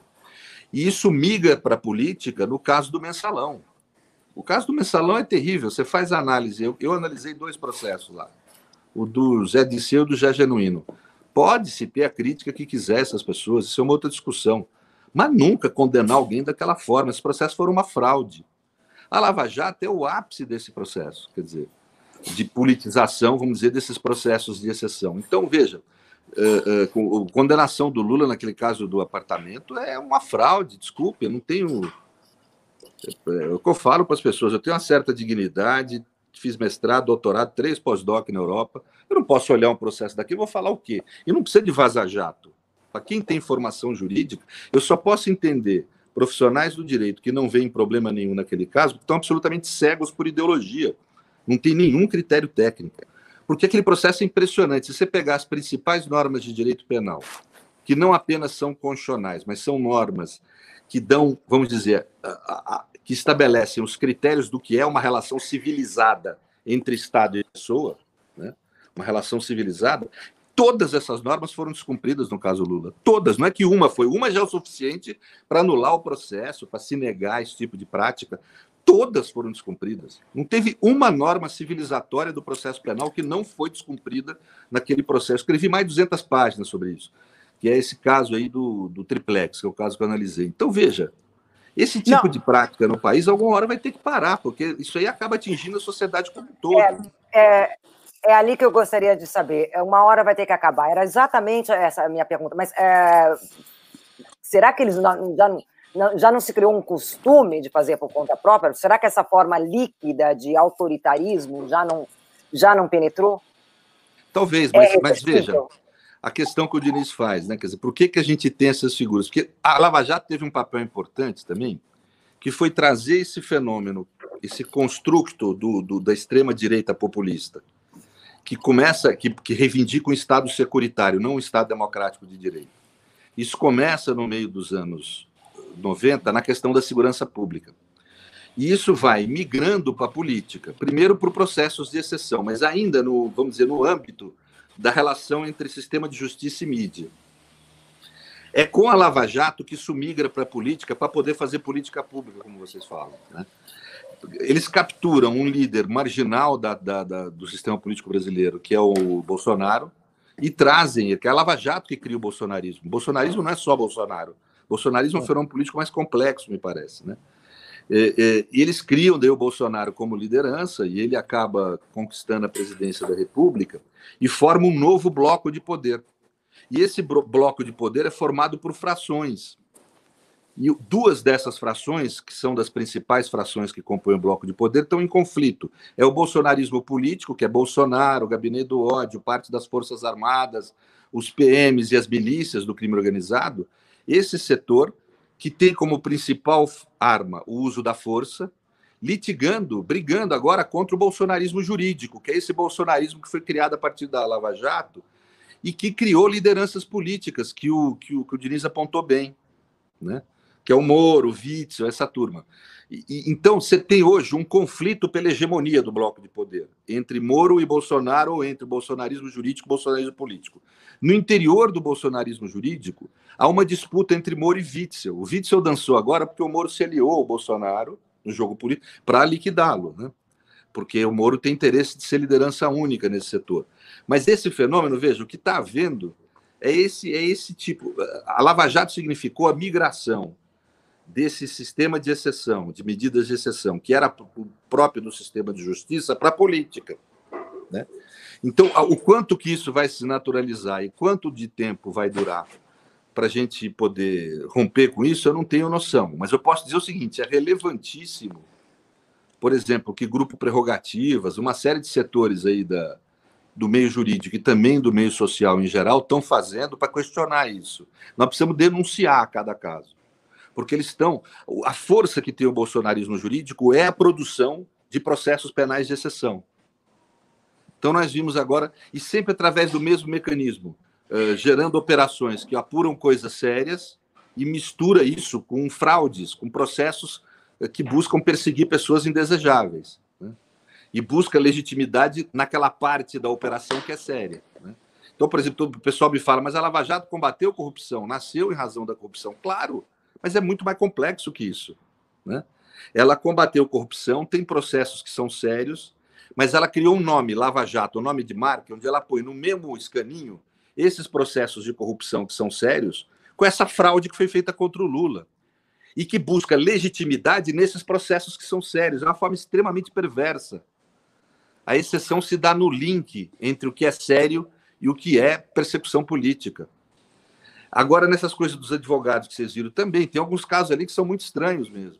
Hum. Parece haver corrupção nos tribunais. Só que, de um lado, não tem a coragem de colocar ministros ou gente do judiciário como réu, né? não tem essa coragem. E, por outro lado, mistura, porque eu conheço ali, inclusive, uma boa parte das pessoas, mistura gente séria, gente que trabalhou bem, que trabalhou da forma adequada, eh, criminaliza a advocacia dessas pessoas e mistura com casos que parece que são estranhos mesmo. Então, é sempre esse mecanismo que é utilizado. Mas nós, a sociedade, temos que perceber isso. E a sociedade, aos poucos, está percebendo. Eu estou mais otimista do que eu estava um tempo atrás. Ah. É, Durante muito professor... tempo, foram três ou quatro que falavam de forma isolada. Agora já ampliou muito. Né, você acha que essa, é... essa ressurreição desse debate sobre prisão após segunda instância está nesse contexto que você está descrevendo? Claro, com certeza. O esvaziamento de um direito da sociedade e de todos nós. Veja, corrupção é o que filosófico? Não estou falando plano penal, estou falando plano filosófico político. Corrupção é apropriação privada de bem público. Qual que é o bem público mais eh, eh, mais intenso, o, bem público mais relevante, mais valoroso que nós temos? Os direitos. O direito de igualdade, o direito de liberdade. Quando o juiz restringe esse direito, ele se apropria de algo que é público, que é de todos e de cada um de nós. Ele rouba o, o nosso patrimônio mais importante. Quando alguém rouba minha casa, eu prefiro que rouba a televisão ou que agrida minha filha? É óbvio que eu prefiro que rouba a televisão. O patrimônio não tem o mesmo valor da liberdade, da igualdade, desses valores humanos essenciais. Quando roubam a minha liberdade ou a liberdade de todos, é o pior tipo de corrupção que nós temos no país. Algum dia a sociedade vai atentar para isso. Porque é, o, o direito, é, os direitos fundamentais são algo interessante. Eles são coletivos, públicos e, ao mesmo tempo, individuais. Cada um de nós perde com uma decisão, com cada uma dessas decisões de exceção. Agora, o que eu estou otimista, porque eu começo, eu comecei a ver nos últimos anos uma reação de um ambiente mais inteligente, eu diria assim, da sociedade. Né? A Bárbara mesmo foi uma mulher que teve muita coragem, ela foi uma das primeiras a denunciar esse tipo de coisa, no linguajar dela, na forma dela. Né? Uma pessoa precisa ser reconhecida, foi meio heróico um período ali. Então, e isso, no, naquele começo eu não dava tanto valor, porque éramos muito poucos, mas hoje não. Hoje já tem muito mais gente sacando esse mecanismo, com narrativas diferentes falando dele, né? E eu acho importante é não é qual a narrativa, o importante é combater esse fenômeno, né? E eu acho que isso está vendo mais. Então, eu acho que a sociedade aos poucos, eu comparo muito isso, Diniz, com, com os processos de Stalin. Veja o impacto. Eu fui estudar os processos de Moscou, é impressionante. O impacto que teve na sociedade soviética. Chegar grandes líderes da revolução e confessarem corrupção, traição à pátria, na época, a sociedade não tinha a prevenção que tem hoje em relação à confissão. Nós sabemos hoje que a confissão pode ser obtida por torturas psíquicas ou físicas, como foi feita por Stalin. Né? Na época não tinha isso. Hoje é a delação. Todo mundo olha para a delação acha aquilo a prova mais inconteste do mundo. Não é, é muito frágil. A forma como o Brasil está fazendo é ridícula. Né? É um cipoal de mentiras aquilo, com acompliciamento com quem investiga com o tempo, a sociedade está começando a enxergar isso. Eu vejo que hoje já não se dá tão valor a uma delação no público quanto se dava, pelo menos um setor da sociedade está tá sacando que tem picaretagem nisso e tem grave. Tem picaretagem grande nesse tipo de coisa. Eu posso explicar o mecanismo aqui se vocês quiserem. Então, eu acho que assim, aos poucos, a sociedade vai sacando uh, o que está vendo, vai entendendo o que está acontecendo. Né? Que ali, nos processos de Moscou, tinha advogado, tinha juiz, tinha recurso, tinha tribunal, mas todo mundo sabia qual o resultado que ia ocorrer. Era uma fraude aquilo. Mas é o que acontece em alguns processos no Brasil. Quando a pessoa é indesejável, alguém que critica, o líder político, o advogado crítico, o jornalista crítico, está ferrado. Quer dizer, eles vão lá e criam um mecanismo para poder, ah, vamos dizer, destruir o sujeito simbolicamente. Eles nem têm interesse se o cara vai ser condenado mesmo, uma boa parte sai inocente depois. Mas há uma destruição de imagem. Veja, esse menino, o, Zaninha, esse rapaz, que é um sujeito ultra competente como advogado, trouxe para o Brasil o conceito de lawfare, fez a... e foi muito crítico à Lava Jato e com razão, né? Pô, ele é acusado de 32 crimes nessa operação contra os advogados. 32 crimes, gente. Vai passar mais de 100 anos na cadeia se for condenado em tudo. Por quê? Se nem o Ministério Público o acusa de corrupção? Ele é acusado de delitos menores, vamos dizer assim. Quer dizer, 32, é óbvio que não tem sentido Sendo isso. Com... O, o, que está acontecendo com o Luiz Nassif é inacreditável. Ele tá, é uma é, censura pública. Eu sou advogado dele. dele, no caso. É. Eu sou advogado dele é. no caso. O Nassif é uma censura ah. evidente, é o sistema de justiça é. censurando contra a Constituição, que proíbe censura prévia. Ô, doutor Pedro, já que o senhor é advogado dessa questão aí, como é que ela está? Porque ele teve aqui na semana passada, estava ainda na fase de recursar, enfim, atualiza a gente dessa ação para é, Nós estamos entrando com um recurso lá no Rio, né? E ele está com outro advogado ingressando em Brasília aí com uma medida, tá, tá nessa, nessa, nessa, é... nessa toada, né? É, tem, como é... tem como responsabilizar a juíza por uh, abuso de autoridade naquela questão da, da censura? Vamos ver depois disso. Primeiro tem que resolver o problema dele. Depois a gente vai ver o que a gente vai resolver. tem que escrever a matéria, né? professor, né? Professor, primeiro eu fico sensibilizada do senhor ter falado isso, é, que eu tive essa coragem, porque realmente eu paguei um preço grande eu imagino. Por, por ter falado tudo isso. Muito obrigada, eu agradeço, sensibilizada mesmo.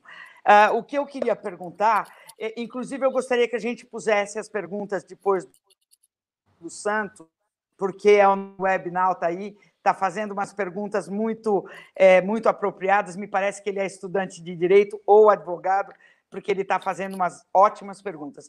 Eu queria falar sobre o sistema de pesos e contrapesos, que hoje tem esses tribunais de justiça que, um, que é, é, deveriam uh, controlar o que, que, o, que, que o Ministério Público, o que, que os juízes estão fazendo, mas me parece, a gente vê a atuação do juiz Bretas e dessa juíza do caso do, do Nacif e da, daquela outra juíza que julgou o caso lá da, do Paraná, falando sobre é, que ela, ela é, é, julgou racismo. do negócio de racismo, exatamente, que é um escândalo.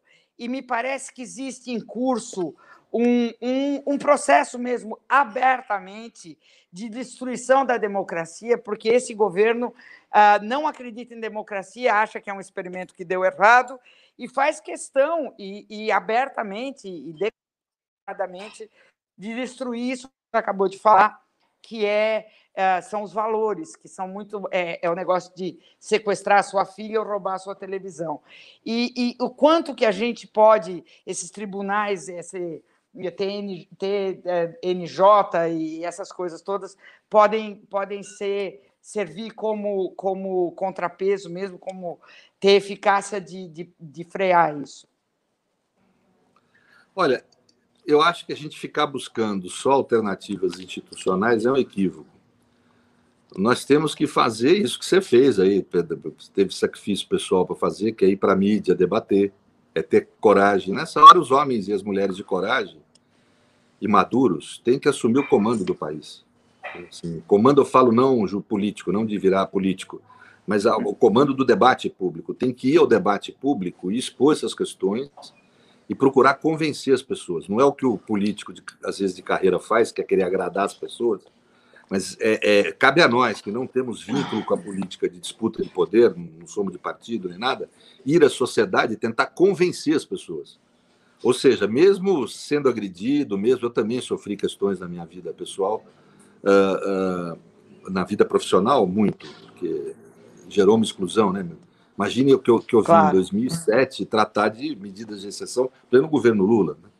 Então, foi claro. no começo foi muito complicado, mas eu acho que a gente tem que ter esse tipo de postura política de ir a público fazer esse debate público. É o país, a chance do país sei lá, não, não, não, não degringolar de vez em termos democráticos é isso, não tem outro caminho. Porque constrange, eu vejo que o judiciário está tá cada vez mais constrangido pelo debate público. Os intelectuais da área jurídica estão indo a público, estão cumprindo seu papel, estão denunciando, estão assim, sendo firmes na defesa dos direitos e garantias. Os advogados também criminalistas, os principais advogados criminalistas do país estão fazendo isso. E isso está começando a constranger o judiciário. Uhum. E a própria mídia começa a ter uma reflexão. Você já viu o Estado de São Paulo soltar editorial falando em lava-jato e lavajatismo, lavajatismo como sendo algo negativo. Então você começa a ter, porque o, todo, porque os jornais começaram a sofrer problema. Esse, esse, esse mecanismo autoritário ele não para onde ele começa. Ele começou atacando lá os, os traficantes, migrou para a política pela esquerda, mas tem o caso de uma advogada interessantíssima. Ela foi presa pelo nazismo e pelo stalinismo na Tchecoslováquia. Né? Ela tinha uma frase, ela fala, o lobo nunca para de comer. O autoritarismo ah, ele maravilha. nunca para de ter novos inimigos. Então ele vai ampliando para a sociedade civil, ele vai capturando. Agora está pegando advogado, pegou jornalista, vai pegar mais jornalista, vai, já mandou, já censurou a Globo. A Globo fez Exato. Então Exato. esse mecanismo, ele, ele, o lobo não para de comer. Esse mecanismo autoritário ele vai crescendo, crescendo até a hora que alguém com força o impede de crescer e faz recuar. Não tem outro jeito senão pela força. Falo força no sentido moral, político, discursivo, não violência que não adianta. Né? E nós temos que entender o seguinte: o fascismo, esse neofascismo, ele não ganha da gente quando ele nos prende, porque outros continuam a, a luta. Ele não ganha da gente quando, a gente quando ele nos mata, porque outros continuam a luta, tendo a gente como símbolo. Ele ganha da gente quando ele nos transforma em algo parecido com ele.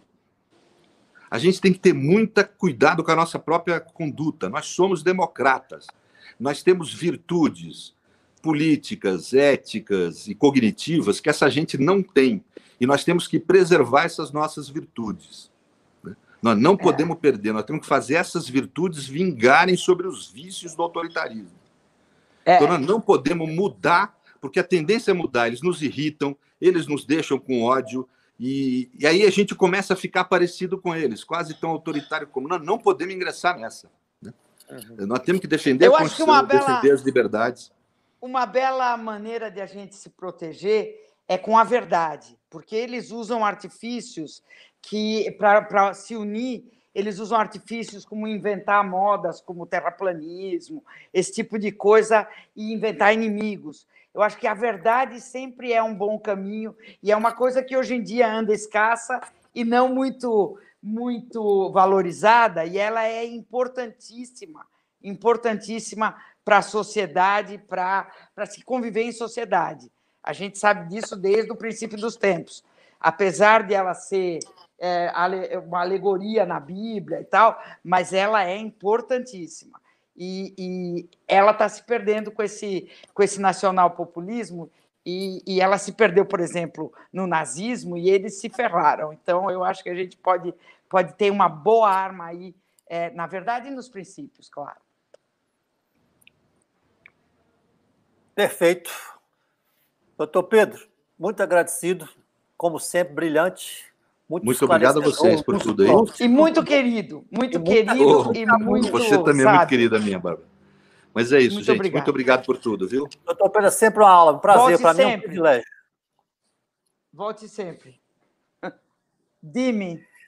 Bárbara, eu não vivo aí no Brasil, como todo mundo sabe, né? O que, que ele mencionou, não, que eu também é, fiquei é, orgulhosa, que, é que você foi uma é das que é o seguinte, batalha, eu, eu, que foi eu, isso? Pode explicar para gente? contato com um querido amigo, e tenho muito contato com um querido amigo, que é um advogado criminalista, que é o Luiz Fernando Pacheco, que, aliás, deu nome ao meu cão, que era o Pacheco Pafúncio, que era um personagem da minha coluna, e ele, a vida inteira, me, me contava o que estava acontecendo é, e eu comecei a ficar muito indignada e comecei a falar sobre isso na minha coluna, o que me custou, inclusive, é, vários empregos e, e, comecei a falar sobre o, o, quanto que o mensalão era um escândalo. Eu comecei a ter uma, uma cultura que eu não tinha antes e eu era uma pessoa até bastante de direita antigamente.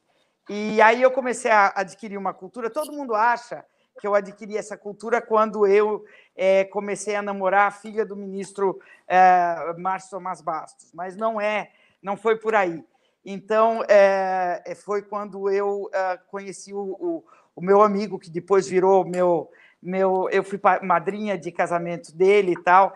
E, e aí eu adquiri essa outra cultura e comecei a acompanhar a Lava Jato, a, o mensalão é, na minha coluna na Folha de São Paulo e, e, realmente isso me trouxe grandes problemas, me trouxe grandes problemas na rádio Band News FM também, e eu acabei, uh, digamos assim, perdendo empregos. E, e continuo uh, perdendo empregos até hoje. Pois aqui você espero... vai Espero que aqui não ser, perca. Você vai ser promovida aqui, você vai ser promovida é. a âncora desse programa, que é. hoje você foi brilhante.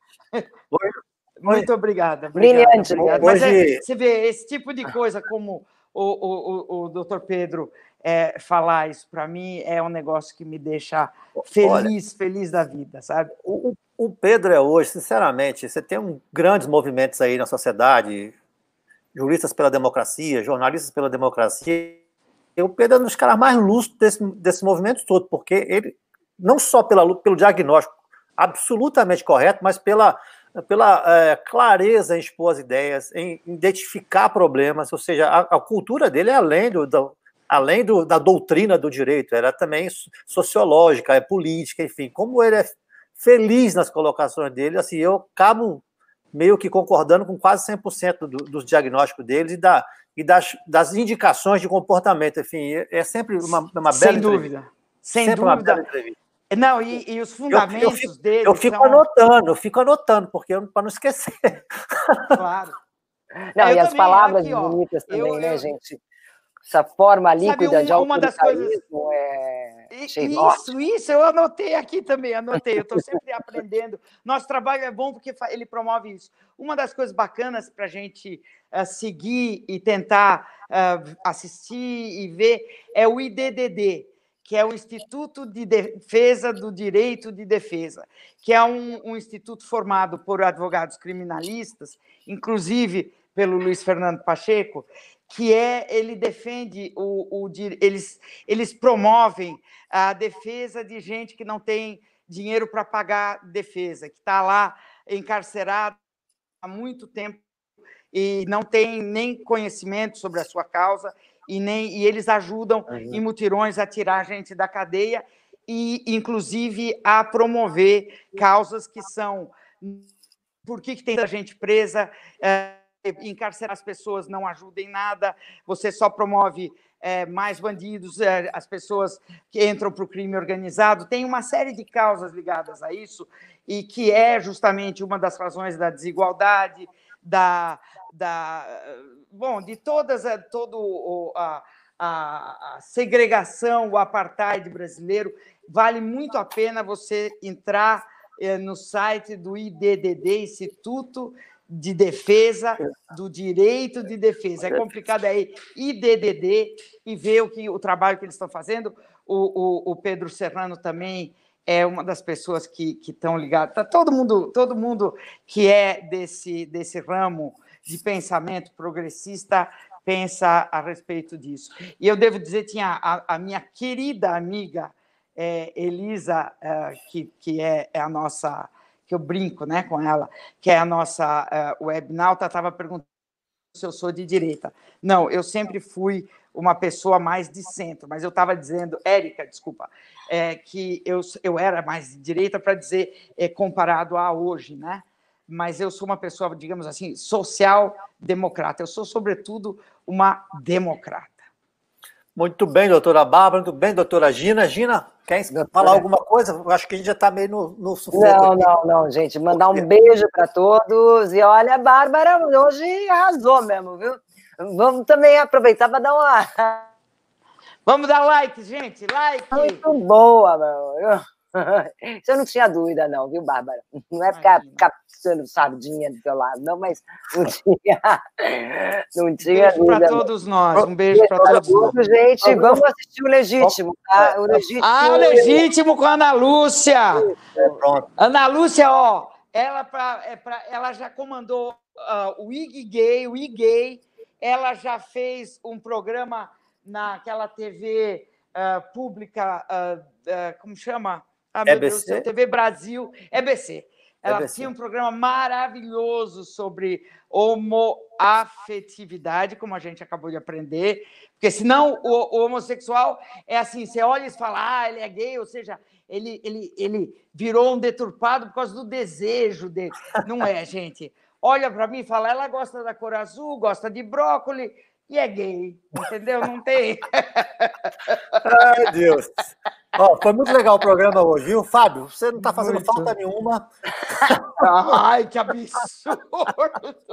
nós, vamos, nós vamos tomar essa estação, pronto. Exato. E você fica aí no Sri Lanka matando budista e católico, que a gente está aqui muito bem. É. Beijo, galera. Até amanhã. Weiler, Beijo, a todos vocês. Prazer, André, até amanhã. É, Rodrigo, as tuas perguntas foram ótimas e a gente não as usou. Rodrigo, é. você é o máximo, você é o maior é. fofo. Um é beijo. Andréia, roda essa vinheta aí, Andréia. Brás também, o Brás Santos é um cara, ó, ó cabeça, cabeça.